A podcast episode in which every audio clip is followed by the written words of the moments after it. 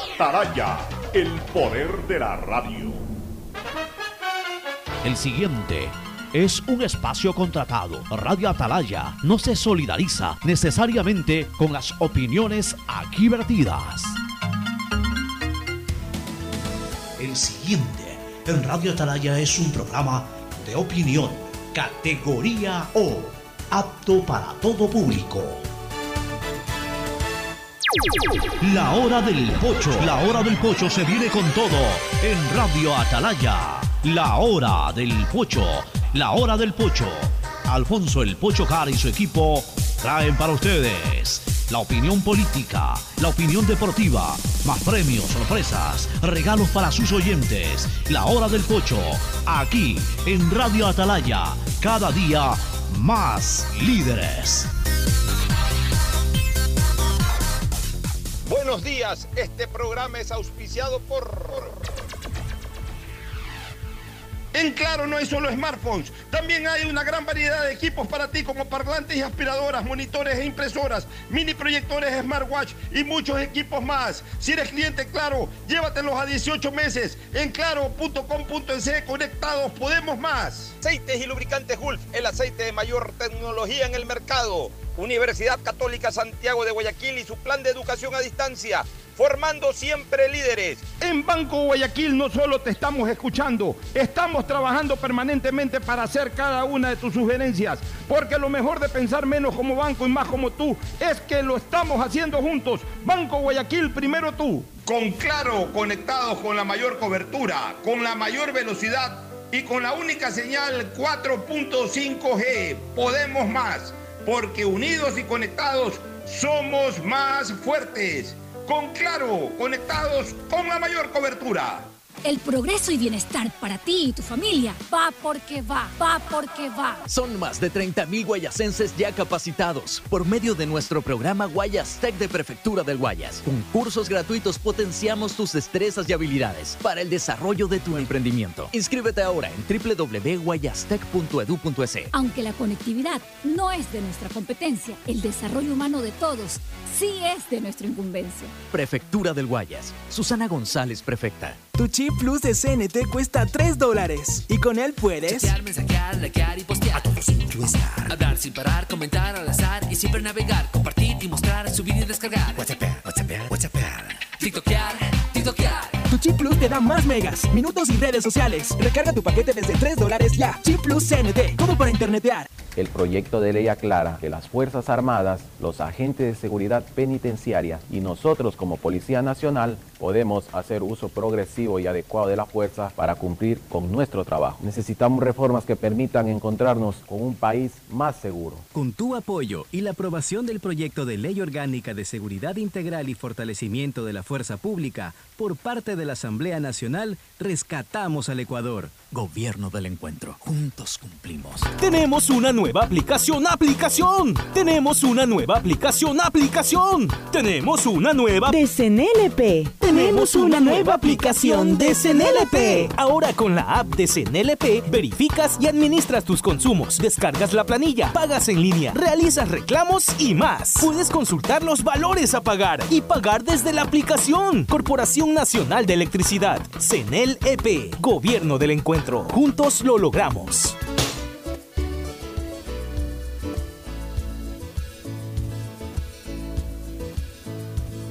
Camino sobre tu piel morena y siento tu latido.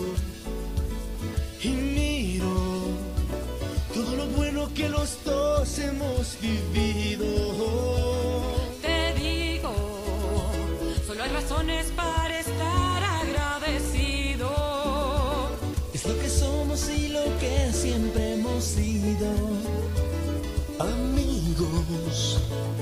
Ganamos cuando mucho hemos perdido. Somos lo mismo, porque peleamos contra el mismo enemigo. Yo sigo hasta el final y tú siempre estás conmigo. Hemos caído, pero no nos han vencido. Yo soy ecuatoriano, sí señor, y tú eres mi Ecuador.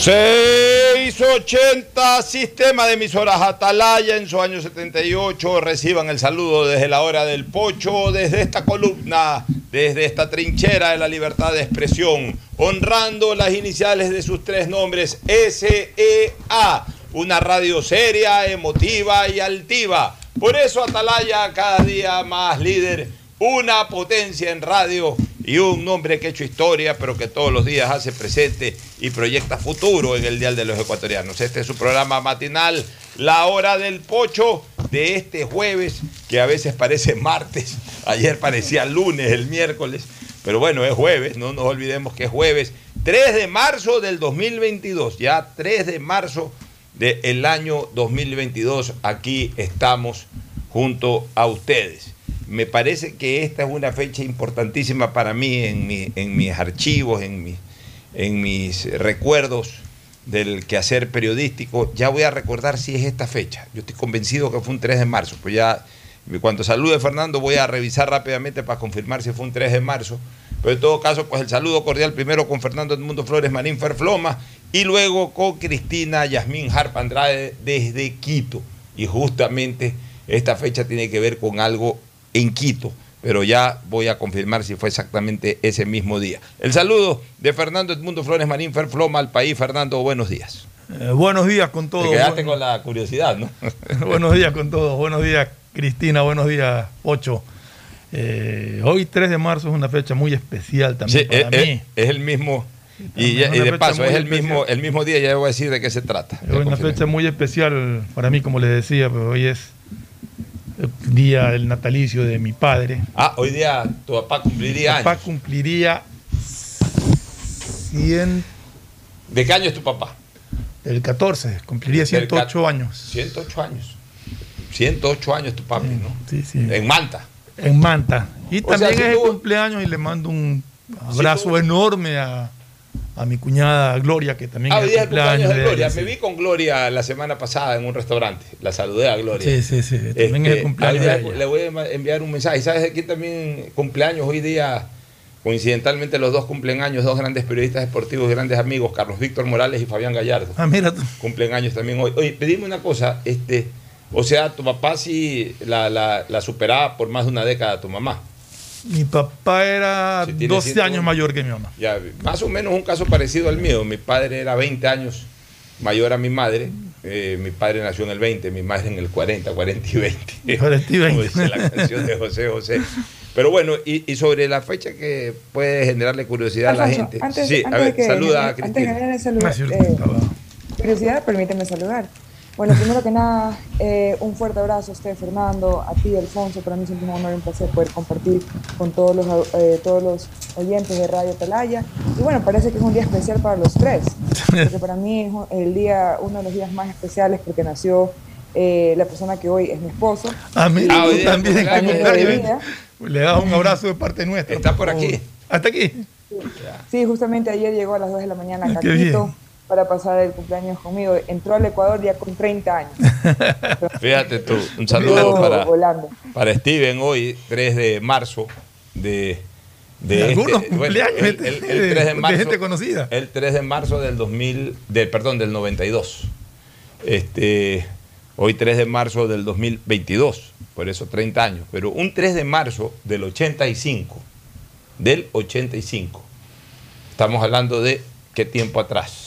Estamos hablando de 37, 37 años. años. 37 años. Un día como hoy, transmití mi primer partido en Quito. Transmití, si había estado en partidos como hincha. Pero un día como hoy transmití mi primer partido en Quito y mi primer partido pero- por eliminatorias. Pero transmitiste o comentaste. O sea, transmití, no narré. transmití, Exacto, yo no ya. yo era comentarista. Comentarista, ya, Fui, estuviste fui ya, parte de la transmisión. Un 3 de marzo de 1985. El partido Ecuador-Chile por las eliminatorias a México. ¿Con quién, con, con quién 86. compartiste el micrófono? Con Agustín Guevara Morillo y con Pepe Ramírez. Eso era para Teleamazonas. No, eso era para Fútbol Bolívar, para Radio Bolívar. Ah, para Radio Bolívar, 800 AM, la que después se convirtió en Radio Superca 800. Este, recién, pocas semanas atrás, Agustín Guevara me había, inven- me había invitado a, a formar parte de- del mundo radial. Con él comencé a hacer radio. Y, y bueno, Eh, había yo ya transmitido un par de partidos amistosos de Ecuador contra Alemania, me acuerdo uno de ellos, Alemania Democrática, en esa época Ya. todavía existía la Alemania Democrática o Democrática Alemania, del Alemania, Este, sí. la Alemania Oriental, la Alemania eh, eh, rusa, Comunista, como le decía. o comunista, como se le decía. Este, bueno, esa Alemania vino a jugar aquí previo a los, vino más o menos a mediados de febrero, eh, y esa fue mi primera transmisión, un partido que se jugó en el modelo. Y luego transmití algún partido de equipos locales. Y mi primera transmisión fuera de Guayaquil y por eliminatorias fue un día como hoy hace 37 años. Y yo no me voy a olvidar nunca de la emoción que eso me generó. Yo estudiaba medicina, me acuerdo, y estaba preparando exámenes, pero, pero yo tenía una atención especial por, por, eh, por, eh, esa transmisión, por ese viaje. Me acuerdo que Agustín Guevara me entregó el pasaje el día viernes. En esa época uno viajaba con los tickets físicos. Claro. Me entregó un pasaje de, de la aerolínea Saeta. Y guardé ese pasaje. O sea, abrió su maletín y sacó uno del Sacó montón. 50 todo el pasaje para- Y bueno, y ahí antes en esa época se enviaban las listas. Y yo- a mí no me conocía nadie, yo recién estaba comenzando a hacer periodismo. Este, nadie en el ámbito futbolístico, de porteros de estadios, mucho menos de- en, en otros lados. Entonces yo a cada rato que lo llamaba Agustín, oye, pues ya enviaste la lista, cuidado no me van a dejar entrar al estadio. pues. No, tranquilo, ya estás en la lista. Como yo tenía un carnet de algún, me parece que era ya de Azoguayas que yo tenía el carnet, eh, yo, yo todo nervioso, madrugué un día como hoy hace 37 años, eh, me fui al aeropuerto, nervioso, mi principal motivo de nervio era si me iban a dejar entrar o no, si estaba en la lista o no. Agustín me había dicho que estaba en la lista, pero si esa lista estaba en la puerta, o sea, todo lo que a uno se le puede ocurrir, pero también tenía mucha tensión, era el primer partido de eliminatorias para el Mundial de, México 86, el estadio a repletar, eh, cómo llegar a la cabina, eh, o sea, todo, todo nuevo, ¿no? Algo que después para mí ya fue totalmente rutinario, pero, pero es la primera vez, todo nuevo.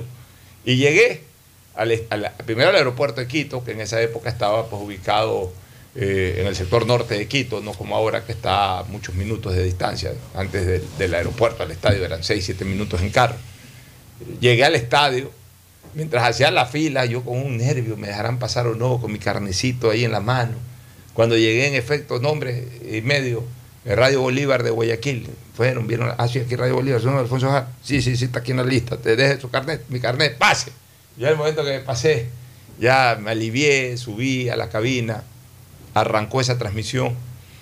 Y yo recuerdo dos cosas de, de- de ese día. Ecuador terminó empatando uno a uno con, con, con Chile. Pero recuerdo dos cosas. Ese mismo día, mientras estábamos esperando que arranque el partido, una hora antes de arrancar el partido, se produce el fuerte terremoto de Santiago. Ese mismo día, en ese mismo el 3 de marzo de 1985, un fuerte terremoto, no un temblor Sí, no, fuerte, sí me acuerdo de ese un terremoto. fuerte terremoto. Y obviamente, eh, inmediatamente yo, yo estaba cerca en una cabina pegada a otras cabinas que estaban transmitiendo periodistas chilenos. Los periodistas chilenos inmediatamente se alarmaron, comenzaron a, a- a buscar contactos con sus familiares para ver cómo estaban. Eh, todo fue drama, nosotros obviamente pues intentando solidarizarnos. Y, y- y además una fatal coincidencia, este, eh, Fernando y Cristina. Eh, nuevamente juegan Ecuador-Chile a renglón seguido, dos eliminatorias seguidas. Y en ambos partidos en que le tocó ser local a Ecuador, local a Ecuador, el uno en Guayaquil y el otro en Quito, se producen tragedias nacionales en pleno partido prácticamente. El 81, lo de Jaime Roldós, para, eh, tragedia para Ecuador, y obviamente para todos, pues, tragedia para Ecuador. Y al- al- a la eliminatoria siguiente en Quito, el año 85, tragedia para Chile, el terremoto de Chile.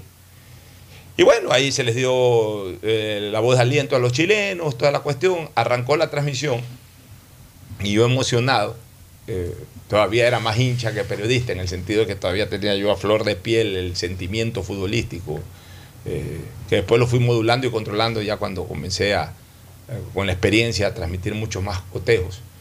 Pero en ese momento Ecuador se le hecho una tromba realmente, una tromba, atacando por todos lados, esos 5, 6, 7 ataques eh, muy fuertes, muy próximos a la portería del Cóndor Rojas, que era el arquero de Chile en esa eliminatoria. Fondo Roja que después fue suspendido. Después fue ¿no? suspendido.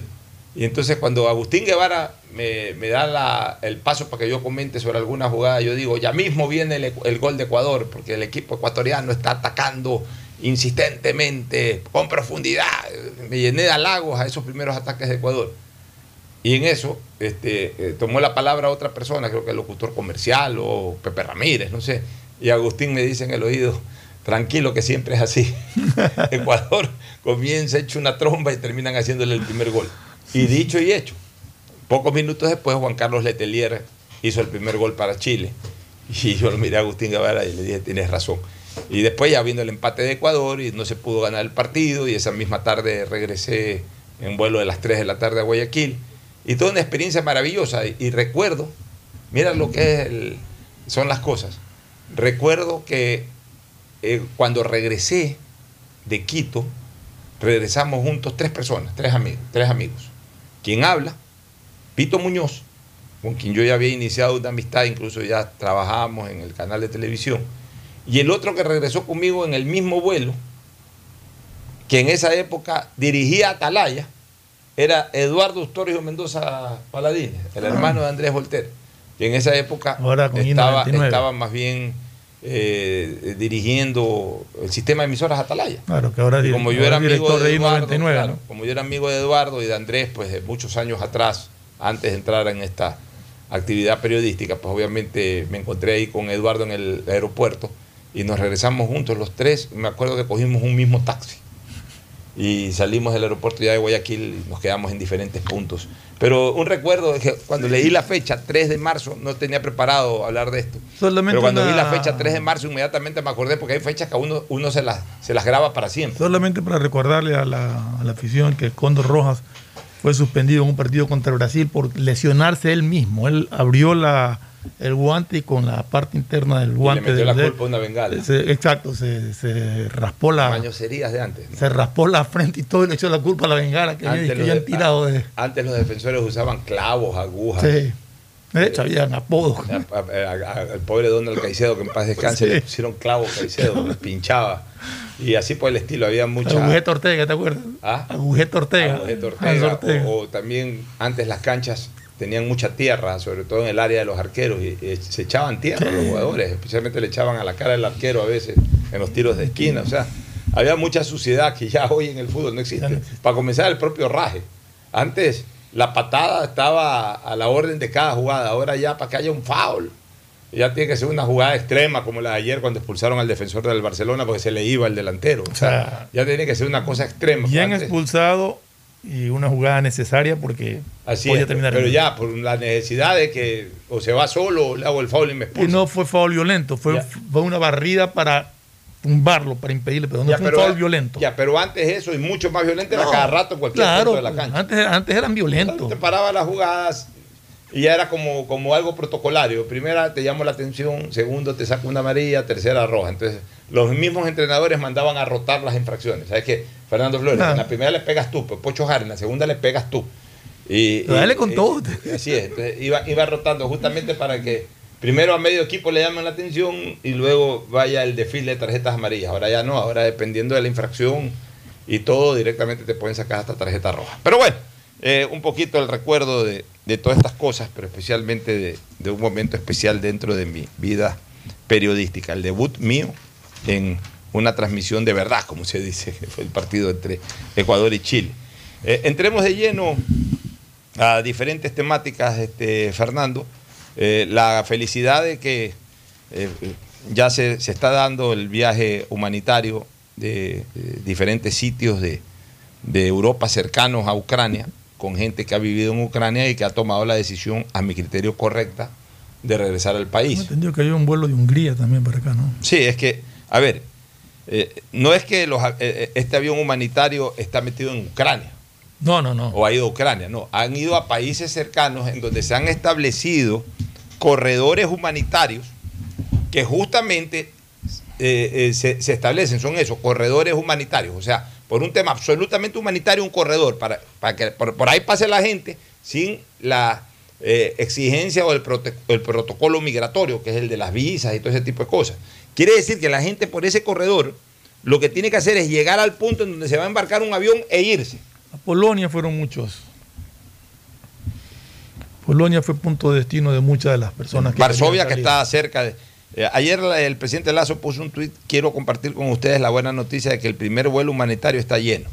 Juntos lo logramos, estudiantes, voluntarios, padres y madres, organismos internacionales, el equipo de Cancillería, etcétera. Familias enteras volverán a reencontrarse como esperaban. O sea, el primero, o sea que van a haber algunos. Pero vuelvo a repetir, eh, a través de estos corredores. ¿Qué generan estos corredores? La posibilidad de que personas que han estado en Ucrania, ya fuera de Ucrania, puedan embarcarse y venir. Esos corredores también puede originar de que varias personas que utilizando ese corredor lleguen a esos otros países y no se embarquen, sino que se queden por allá, bueno, se quedan. Si no los detectan, se quedaron. Pero en algún momento, si los detectan, están Pero- ya en calidad de ilegales y los pueden Pero deportar. los que se quedan es bajo su absoluta responsabilidad. Eso no es responsabilidad del gobierno nacional y eso que quede claro. La responsabilidad del gobierno nacional es precautelar por su, su integridad física eh, y traerlos de regreso al Ecuador. Si alguno se quiere quedar allá, es bajo su absol- absoluta responsabilidad. No pueden estar exigiendo al gobierno que les tramite visa. En, yo quiero una visa para Francia, yo quiero una visa para acá. Yo quiero, eso no es responsabilidad del gobierno. Si quieren eso, regresen al Ecuador, tramiten su visa como les corresponde y regresen a Europa. Pero no pueden estar exigiéndole al gobierno que les consiga las visas. Además hay una cosa que es clara. O sea, es lo mismo en cuanto a exigencia una visa en Polonia que una visa en Portugal o en España. Pues son visas Schengen. Sí. O sea, no es que, a ver, eh, es más fácil sacarla en Polonia que sacarla en España. O sea, la- la- puede ser de que en un momento determinado los, eh, eh, el servicio sea más rápido, por ejemplo, para sacar en Polonia que en España. Claro, o sea, el proceso. Sí, o el proceso un poquito más rápido, o la cara del polaco puede ser menos, menos que pasa que agria tiene- que la cara del español. Tienes que solicitarla en el país donde vas a permanecer más Ya, tiempo pero- cuando viajas a Europa. Ya, pero lo que te quiero decir es que el, el- el- la tramitología puede variar un poco en cuanto a ser más fácil o, o más complicado. El estado de ánimo, la actitud, eh, absolutamente impermeable en algún momento de, de- de ciertas autoridades en algunos países y un poquito más permisivo, más permeable en otros, de que por lo menos te atienden con buena cara, no, te- no- no son extremadamente exigentes, no andan con el no para dar la visa por cualquier cosa. Eso puede variar. Pero de ahí, evidentemente, pues eh, tienes que cumplir los mismos requisitos porque es la misma visa. Porque ya una vez que tú tienes una visa Schengen para entrar a Polonia, ya con esa visa puedes entrar en París. Claro, a toda la Unión o puedes Europea. entrar en Portugal, o puedes entrar en, en Madrid, o puedes entrar en Roma. O sea, eh, eh, en ese sentido, la comunidad europea sí tiene un alto, un alto, un alto sentido de responsabilidad. Y en cada uno de los países saben de que no pueden dar la visa por dar la visa. Porque evidentemente pues estás abriéndole la puerta a esa persona para que vaya a cualquier país de los de la comunidad europea. Bajo esas consideraciones tampoco es fácil sacar una visa Schengen. Y además no le corresponde al Estado ecuatoriano ni sacar una visa Schengen, ni sacar una visa americana. Eh, porque por, un principio fundamental, señores. El principio fundamental es la autonomía, pues, la soberanía, la no intromisión de un Estado sobre decisiones absolutamente soberanas y autónomas de otro Estado. O sea, son cosas que protocolariamente, que diplomáticamente no se permiten. Si yo mañana quiero sacar una visa para los Estados Unidos, digamos, yo, yo, la, yo la tengo, nunca me han hecho problema en la renovación, espero que no me lo hagan nunca. Pues si yo mañana quiero sacar una visa para los Estados Unidos, yo no puedo irle a pedir al presidente del Ecuador, por más que sea mi amigo el presidente del Ecuador, presidente, llámese a, hágame un favor, llámese al consulado para que me den una visa. El presidente me va a decir, eso es imposible, yo no puedo hacer. Yo, eh, eh, eso es atentar contra la soberanía, contra la autonomía de otro país. O sea, ni tampoco otro país puede venir y solicitarle al presidente ecuatoriano, en el caso de Ecuador no, no prácticamente no le solicita visas a nadie para su ingreso, digamos que fuera el caso, tampoco se lo pueden pedir, o sea, no se puede, un Estado no puede pedir visas a otro Estado para ninguna persona en particular. Lo que ocurre con los diplomáticos es otra cosa. El Estado ecuatoriano les da un pasaporte diplomático. Hay estados, obviamente, en que te respetan el pasaporte diplomático y te permiten ingresar sin visa. Uno de ellos es la Comunidad Europea. Un diplomático con pasaporte diplomático puede entrar sin necesidad de visa. En Estados Unidos el pasaporte diplomático no te sirve para esos efectos. Tú tienes que tener visa americana aparte del pasaporte diplomático. Con el pasaporte diplomático lo que puedes hacer es pasas por ciertos filtros diplomáticos, eh, tipo así como lo hacen los residentes o los, o los ciudadanos norteamericanos que entran por, por uno, de los, uno de los counters migratorios y pasa rápido. Eh, pero, pero igual necesita la visa, igual para, para, para la comunidad británica se necesita una visa para entrar. Pero si vas a España, vas a Portugal, por lo menos antes un diplomático puede entrar con su pasaporte diplomático sin necesidad de la visa. Pero eso es otra cosa, pues es una persona que va a cumplir una función diplomática, es decir, una función de Estado. Y para cumplir esa función de Estado, bueno, tiene el pasaporte diplomático, pero especialmente tiene su carta credencial. Carta credencial que no es necesaria para entrar al país. Para entrar al país está el pasaporte diplomático. Y, en el caso de que necesite visa, igual está la visa. La carta, la, carta, la carta, este, la carta diplomática esta o la carta credencial, la carta credencial es para ejercer el cargo una vez que además el gobierno de ese país ha dado el aval para que esa persona pueda ejercer ese cargo, haya dado su consentimiento. Entonces va el diplomático, se presenta ante el presidente de ese país o ante el ministro de Relaciones Exteriores, presenta su carta diplomática. Y evidentemente, además ya lo, ya lo saben, pero ahí ya viene la forma diplomática, ¿no? la presentación ante la autoridad de, esa nación. Se presenta la carta diplomática y en ese momento se dan un abrazo, eh, se dan la mano, eh, celebran con una copa de champán, como lo quieran hacer, y a partir de ese momento ya esa persona está acreditada totalmente como embajador o como diplomático de un país en otro. Pero son cosas totalmente distintas a lo que es el corredor humanitario.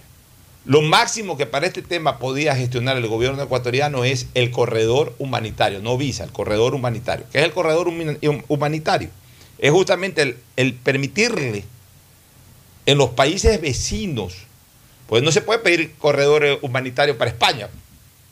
pues no se puede pedir eh, eh, para este tema de chicos que están en Ucrania, pedirles un, corredor humanitario para España o para Portugal o para Francia, que está lejísimo de Ucrania. Los corredores humanitarios se, se solicitan a los países vecinos de donde está el conflicto para que puedan pasar frontera, para que en ese momento estén sanos y salvos y para que desde ese sitio en donde pueden ingresar sin mayores problemas aeronaves o barcos o lo que sea, las personas puedan salir de ese país y en este caso de la comunidad europea a su país. No para que se queden por ahí, no para que el corredor humanitario es para ir de, de país en país saltando a ver a dónde me quedo, sino que a través del corredor humanitario ya te permito entrar sin visa en un país que requiere de visa Schengen, en este caso Polonia, por ejemplo, Ok, aquí va a haber un avión humanitario que me, que me va a llevar a Ecuador, a mi país. Ok, no te estamos pidiendo visa de ingreso, nada. Tú pasas por este corredor humanitario, llegas al aeropuerto de Varsovia. En el aeropuerto de Varsovia sale un avión, te embarcas ahí. Y perfecto, se cumplió la misión. Ah, llegando al aeropuerto de Varsovia, no, yo mejor me quedo en Polonia, doy media vuelta y me voy. Sí, a lo mejor nadie te descubre, a lo mejor no tienes un policía atrás. Sí, te fuiste, te metiste ahí en el centro de Varsovia y te perdiste en Varsovia. Perfecto, pues ya eres ilegal. Si no te descubren tu ilegalidad durante siglos, pues moriste en Polonia. Pero si te descubren a las 24 horas que estás ahí de ilegal, te deportan. Eres un ilegal, ya, ya no, no es que yo vine por el corredor humanitario, no, el corredor humanitario, señor, era para que usted coja el avión y regrese a su país. Usted se vino acá al centro de Polonia y, y está alojado en un hotel, en un hostal, en la casa de una persona eh, su visa, no, no tengo visa, señor, se regresa. ¿Se regresa a dónde? ¿A Ucrania o regresa a Ecuador? En este momento lo llevamos al aeropuerto, coja un avión hacia Ecuador y vaya a Ecuador. O sea, como, como se deporta cualquier ilegal. Pero ahí sí ya el gobierno ecuatoriano ya no puede hacer absolutamente nada, Cristina. Yo no creo que en este caso, como tú dices, lo deportarían a, Ucrania, porque lo tienen que deportar al país de origen. O sea, y el país de origen de esa persona es Ecuador. Igual tendrá que venir, pero ahí sí por su cuenta, por su cuenta y por su costo. Y, lo peor de todo es que ahí sí ya se friega en el sentido de que es muy difícil que le vuelvan a dar una visa Schengen. Y ahí además la deportación es, a costo del, deportado. Sí, pero eh, yo, yo voy al hecho de que no se le puede estar exigiendo a un gobierno que le consiga la visa para quedarse allá. Eso es un problema personal de cada uno. La obligación del gobierno, repito, es sacarlos de la zona en conflicto y traerlos de regreso al país sanos y salvos. Si alguien quiere regresar, pues que venga, tramite su, visa en el país que al que quiera ir en Europa y regrese, si es que se le dan la visa. Pero aquí lo que hay que criticar, este, Fernando, Cristina y amigos oyentes, es la actitud aventajera que últimamente tenemos los ecuatorianos, y especialmente con nuestros hijos. O sea, siempre tienen la razón nuestros hijos. Mi hijo no quiere regresar. siempre tiene la razón. Y siempre tiene que haber un pato que pague los caprichos o los deseos. Ya no quiero usar la palabra los caprichos, sino los deseos de, de mi hijo. Y siempre miro al Ecuador o miro a mi país o miro al gobierno de mi país para que me cumpla con el deseo como una obligación. Entonces, los padres se han puesto en una, en una posición absurda. El padre lo que tiene que decirle es, hijito, te regresas. No, no, que no, hijito, te regresas. No, que yo tomo mi decisión, ok, te quedas, punto. Ya, te quedaste. Dios te bendiga, ojalá no te pase nada. Y hasta ahí llegó. Pero, o sea, lo que no puede un padre es ponerse en la corriente, entonces hacen cadenas, hacen eh, equipos, además impulsados por gente que está queriéndole sacar rédito político a esta situación. Pero, yo, perdón, no rédito político, usé mala palabra, mil disculpas. Rédito politiquero a esta cuestión. Me cuentan que hay una tuitera vinculada al correísmo, que fue candidata al correísmo, que ahora está estructurando una red de estudiantes, entre comillas, abandonados en Ucrania, para exigirle al gobierno ecuatoriano que la permanencia de ellos en Europa. Ya. Entonces, ¿por qué digo es gente que está tratando de sacar provecho politiquero? Porque esa sujeta, no recuerdo ahorita el nombre, me lo dijeron esta mañana, esa sujeta es tan despreciable y repudiable que por sacar una ventaja politiquera, en el fondo sabe que está conllevando, está jugando con la emoción de esos jóvenes, está jugando con la emoción de padres de familia. ¿Para qué? Para forzar algo que saben que realmente no se puede hacer, pero para finalmente estimular que se queden en la zona de conflicto. Mañana, Dios no quiera, hay un muerto ecuatoriano, un estudiante de estos muertos, porque en una guerra, como ya lo he dicho por Twitter y lo dije ayer, en una guerra, cuando uno no tiene un compromiso sentimental con el territorio en el que está involucrado, es decir, si yo no soy ucraniano, yo no tengo por qué ser parte de esa guerra. Puedo cogerle cariño a Ucrania, puedo, puedo, eh, estoy viviendo ahí, tengo mis amigos, todo, pero yo no tengo por qué exponer mi vida. En una guerra, ahí yo no puedo comenzar a pensar en el futuro, yo pienso en el presente. ¿Y cuál es el presente? Apenas pueda poner pies en polvorosa, pongo pies en polvorosa. ¿Por qué? Porque en una guerra uno no sabe de dónde sale el cañonazo, uno, sabe, uno no sabe de dónde sale el fusilazo, uno no sabe de dónde, en qué momento explota una bomba, un misilazo, una bomba, una dinamita y hasta una bomba atómica.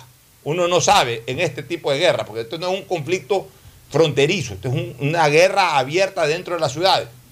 Entonces, Dios no quiera, cualquiera de estos chicos confundidos se quedan por allá, mueren, uno de ellos, Dios no quiera, vuelvo a repetir, muere eh, en medio de la guerra y, y- y van a usar ese cadáver para hacer política.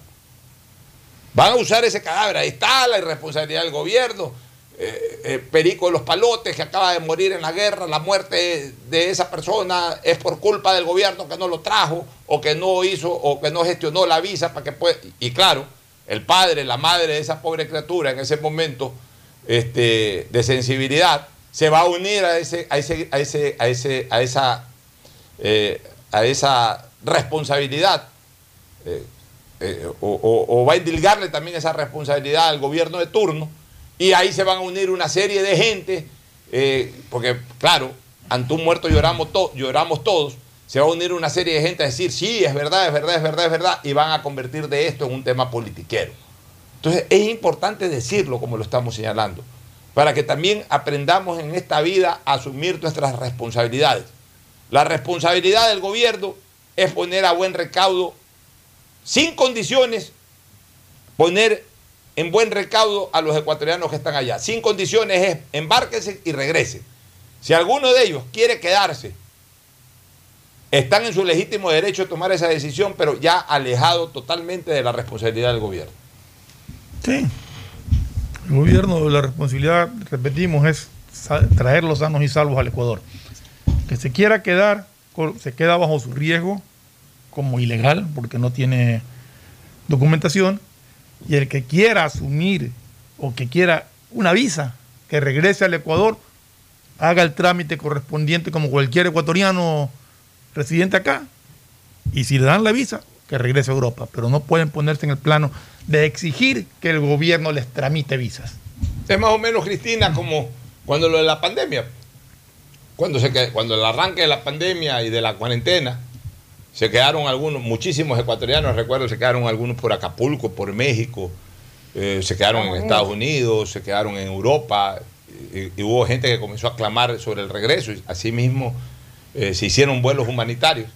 Es como que en ese momento le hubiesen dicho al gobierno ecuatoriano, oye, hay un vuelo de regreso al Ecuador. No, pero es que ya me vine a México y mi plan era seguir eh, a Estados Unidos. Entonces yo lo que pido es que por favor, y encima no tengo visa, que hablen con Estados Unidos para que me den la visa y continuar mis vacaciones o, mi plan de vida en los Estados Unidos. No, pues señor, te estoy poniendo un plan humanitario porque te quedaste atrapado en, un sitio, en, ese caso, en aquel caso fue por la pandemia, te pongo un avión, te pongo un vuelo humanitario a tu disposición para que te regreses al país, para que te encierres en tu casa nuevamente o, te encierres en tu casa durante la cuarentena y a partir de ahí después decidas qué haces. Pues no es que no soy una agencia de viajes, pues soy un gobierno. Yo no puedo, porque ah, el que estaba en Acapulco de ahí tenía que irse a Estados Unidos, llevarlo a Estados Unidos. No. O menos conseguirle una visa a Estados Unidos. O sea, el viaje humanitario es justamente eso, es, un, es una acción humanitaria, es una acción de solidaridad. Pues la solidaridad es ponerte a buen recaudo. La solidaridad no es satisfacer tus deseos o tus necesidades, sino solamente ponerte a buen recaudo. ¿Algún comentario final sobre este tema antes de irnos a la pausa? No, la verdad es que yo creo que ya se ha hablado bastante sobre este tema y, y yo creo que queda bien claro de que, bueno, lo importante ahorita es salir, y también de una forma u otra felicitar al gobierno ecuatoriano por lo que está haciendo por esta gestión, no es algo fácil y bueno, lo está logrando y poco a poco pues poder traer a todos nuestros compatriotas sanos y salvos acá al, al Ecuador. Bueno, nos vamos a una pausa y retornamos con comentarios políticos acá en, en el Ecuador. Ya vuelvo. El siguiente es un espacio publicitario apto para todo público.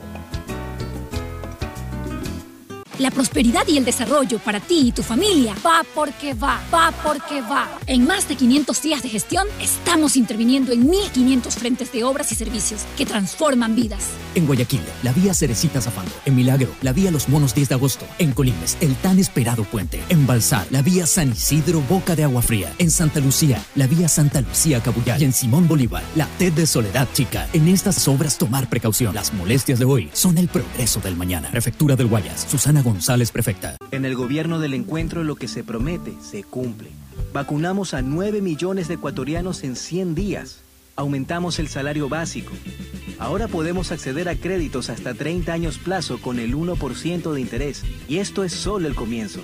Porque ese es el encuentro por el que votamos. Y hoy somos testigos de cómo se está cumpliendo. De cómo juntos lo estamos cumpliendo. Gobierno del encuentro. Juntos cumplimos. Tenemos una nueva aplicación, aplicación. Tenemos una nueva aplicación, aplicación. Tenemos una nueva de CNLP. Tenemos una nueva aplicación de CNLP. Ahora con la app de CNLP verificas y administras tus consumos, descargas la planilla, pagas en línea, realizas reclamos y más. Puedes consultar los valores a pagar y pagar desde la aplicación. Corporación Nacional de Electricidad, CNLP, Gobierno del Encuentro. Juntos lo logramos. El progreso y bienestar para ti y tu familia va porque va, va porque va. En más de 500 días de gestión, estamos interviniendo en 1.500 frentes de obras y servicios que transforman vidas. Distribuidor de tráfico en la vía Aurora San Borondón, con la vía 1 y la arboleda en la T de Salitre. La ampliación de puentes Bulubulu, Puente Trovador, Puente Estrella y la ampliación de 2 kilómetros de vía kilómetro 26 Puerto Inca Naranjal. En estas y las demás obras, tomar precaución. Las molestias de hoy son la prosperidad del mañana. Prefectura del Guayas. Susana González, prefecta. Con Claro, conectados con la mayor cobertura, con la mayor velocidad y con la única señal 4.5G. Podemos más, porque unidos y conectados somos más fuertes. Con Claro, conectados con la mayor Tu chip cobertura. plus de CNT cuesta 3 dólares y con él puedes Chatear, mensajear, likear y postear. A todo centro estar. Hablar sin parar, comentar al azar y siempre navegar, compartir y mostrar, subir y descargar. WhatsApp, WhatsApp, WhatsApp. TikTokear, Tu chip plus te da más megas, minutos y redes sociales. Recarga tu paquete desde 3 dólares ya. Chip plus CNT. Todo para internet. Estamos realizando la construcción y rehabilitación de parques en todos los rincones de la ciudad. Para así beneficiar a todos los guayaquileños con más áreas verdes, juegos infantiles y espacios deportivos para disfrutar con familia o amigos. La fuerza de la unión construye la nueva ciudad. Alcaldía de Guayaquil. Con Claro, conectados con la mayor cobertura, con la mayor velocidad y con la única señal 4.5G. Podemos más, porque unidos y conectados somos más fuertes. Con Claro, conectados con la mayor cobertura. En el gobierno del encuentro lo que se promete se cumple. Vacunamos a 9 millones de ecuatorianos en 100 días. Aumentamos el salario básico. Ahora podemos acceder a créditos hasta 30 años plazo con el 1% de interés. Y esto es solo el comienzo. Porque ese es el encuentro por el que votamos. Y hoy somos testigos de cómo se está cumpliendo. De cómo juntos lo estamos cumpliendo. Gobierno del Encuentro. Juntos cumplimos. Ecuagen, medicamentos genéricos de calidad y confianza a su alcance. Ecuagen, una oportunidad para la salud y la economía familiar. Consuma genéricos Ecuagen. El progreso y bienestar para ti y tu familia va porque va, va porque va. Son más de 30.000 guayasenses ya capacitados por medio de nuestro programa Guayas Tech de Prefectura del Guayas. Con cursos gratuitos potenciamos tus destrezas y habilidades para el desarrollo de tu emprendimiento. Inscríbete ahora en www.guayastech.edu.es. Aunque la conectividad no es de nuestra competencia, el desarrollo humano de todos sí es de nuestra incumbencia. Prefectura del Guayas. Susana González, prefecta. Si la placa de tu vehículo termina en 2, realiza su revisión técnica vehicular durante todo el mes de marzo. Paga la matrícula y separa un turno. Atendemos desde las 7 de la mañana en el Centro de Matriculación Norte, vía Daule y Sur, en la avenida 25 de Julio. Los sábados de 7 a 13 horas. No lo olvides, todas las placas terminadas en 2 realizan la revisión en marzo. Hazlo con tiempo y cumple. ATM y la Alcaldía de Guayaquil trabajan por ti. Con Claro, conectados con la mayor cobertura, con la mayor velocidad y con la única señal 4.5G. Podemos más, porque unidos y conectados somos más fuertes. Con Claro, conectados con la mayor Tu chip cobertura. plus de CNT cuesta 3 dólares y con él puedes Chatear, mensajear, likear y postear. A todo centro estar. Hablar sin parar, comentar al azar y siempre navegar, compartir y mostrar, subir y descargar. WhatsApp, WhatsApp, WhatsApp. TikTokear, chip plus te da más megas, minutos y redes sociales. Recarga tu paquete desde 3 dólares ya. Chip plus CNT. Tenemos una nueva aplicación, aplicación. Tenemos una nueva aplicación, aplicación. Tenemos una nueva De CNLP. Tenemos una nueva aplicación de CNLP. Ahora con la app de CNLP verificas y administras tus consumos, descargas la planilla, pagas en línea, realizas reclamos y más. Puedes consultar los valores a pagar y pagar desde la aplicación. Corporación Nacional de Electricidad, CNLEP, Gobierno del Encuentro. Juntos lo logramos. Detrás de cada profesional hay una gran historia. Aprende, experimenta y crea la tuya. Estudia a distancia en la Universidad Católica Santiago de Guayaquil. Contamos con las carreras de marketing, administración de empresa, emprendimiento e innovación social, turismo, contabilidad y auditoría, trabajo social y derecho. Sistema de educación a distancia de la Universidad Católica Santiago de Guayaquil, formando líderes con claro, conectados con la mayor cobertura, con la mayor velocidad y con la única señal 4.5G. Podemos más, porque unidos y conectados somos más fuertes. Con claro, conectados con la mayor cobertura. En Banco Guayaquil tenemos una nueva app y la hicimos pensando más como tú. Por eso, ahora puedes hacer tus transferencias en menos pasos. Los pagos de siempre ahora los realizas con un botón, mucho más rápido. E incluso puedes revisar tu ahorro y gastos del mes para ayudarte con tus finanzas. Todo esto donde estés. Esta no es la nueva app del banco. Esta es una app más como tú. Descárgala, actualízala, pruébala. Banco Guayaquil. Primero tú. El progreso y bienestar para ti y tu familia va porque va, va porque va. Aunque la conectividad no es de nuestra competencia, el desarrollo humano de todos sí es de nuestra incumbencia. Más de 600.000 guayasenses beneficiados con Internet gratuito en una primera etapa. Más de 28.000 personas cuentan ya con acceso a formación y capacitación tecnológica gratuita. Y más de 20.000 niñas y niños se beneficiarán del programa de mejora de la calidad educativa rural, Prefectura del Guayas. Susana González, prefecta. Sonidos que es mejor nunca tener que escuchar. Porque cada motor es diferente. Desde hace 104 años, Lubricantes Cool mantiene la más alta tecnología y calidad en línea de aceites para motores a diésel y gasolina. Está hecho con una fórmula especial para dar excelente protección a todo tipo de motores, evitando el desgaste prematuro de pistones, anillos y árbol de levas, ayudando a mantener limpio el motor y libre de depósitos que se forman por las altas o bajas temperaturas. Dele a su motor lo que se merece. Lubricantes Gulf, la más alta tecnología en lubricación. 104 años preservando la vida de su motor. Lubricantes Gulf. Gulf es más lubricante.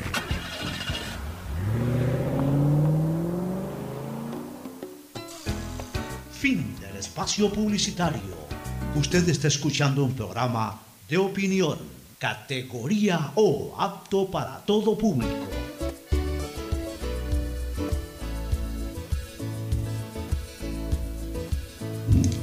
Camino. Bueno, retornamos, este, Fernando, con temas locales eh, y políticos. En primer lugar, eh, deplorar, eh, lamentar el fallecimiento del señor alcalde de, de la ciudad de Loja, la bella ciudad de Loja. El alcalde este, de la misma se, llama, o se llamó en vida Jorge Bailón. El alcalde Bailón parece haber sido una persona muy querida en Loja, porque fue elegido tres veces alcalde. La primera vez que lo eligieron fue en el ¿Qué- periodo qué le 2005-2009, la segunda vez en el periodo 2009-2014. Parece que descansó, no sé si descansó o perdió la del 2014 al 2019, pero en el 2019 se volvió a lanzar y fue elegido alcalde hasta el 2023, hasta que lo sorprendió la muerte, producto de una tromboembolia, una tromboembolia pulmonar que desencadenó en un infarto masivo al corazón y eso hizo de que eh, eh, haya quedado privada su vida el día martes pasado, promediando las 6 y 30 de la tarde. Este, falleció el alcalde de Loja. Pero más allá de darle el pésame a los lojanos y todo, mira tú, Fernando, cómo desgraciadamente la política está en una posición tan depredadora de, de- tanto de, tan, de tanto conflicto en cualquier ámbito, en cualquier ámbito, de cómo el que está abajo del que ostenta la máxima posición como autoridad está a la espera de la caída de esa persona y por sobre todas las cosas de limpiar con todo lo que corresponde a esa persona. Te voy a poner este caso de Loja.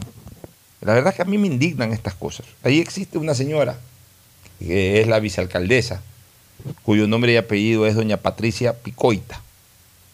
La señora Picoita eh, va a asumir, o ya asumió, obviamente por muerte del titular, asumió la, la alcaldía, es la nueva alcaldesa de la ciudad de Loja. Pero ¿qué resulta? Que hace algunas semanas atrás, este alcalde, lamentablemente fallecido, pidió un permiso, pidió un permiso al municipio para ausentarse de sus funciones. No dijo que era para operarse, parece que el hombre tenía guardada su, su problema de salud. En su legítimo derecho, dicho sea de Sí, paso, sí. nadie tiene la obligación de decir estoy enfermo, ni Así nada. es. Ya, este, y pidió permiso, el municipio le dio el permiso correspondiente, el cabildo, y el señor se fue a operarse, se fue a hacerse tratar su, su dolencia. ¿Qué resulta? Que la subrogante, o en este caso la vicealcaldesa, asume. Asume por unos pocos días, hasta que se acabe el permiso. Lo primero que hizo esta señora fue votar del, de la- de la- del Consejo Cantonal, o sea, de la alcaldía, al, al brazo derecho del alcalde. Pues si ni siquiera era alcaldesa oficial, ya como ahora, por ejemplo. Estaba encargada porque el otro se fue de permiso.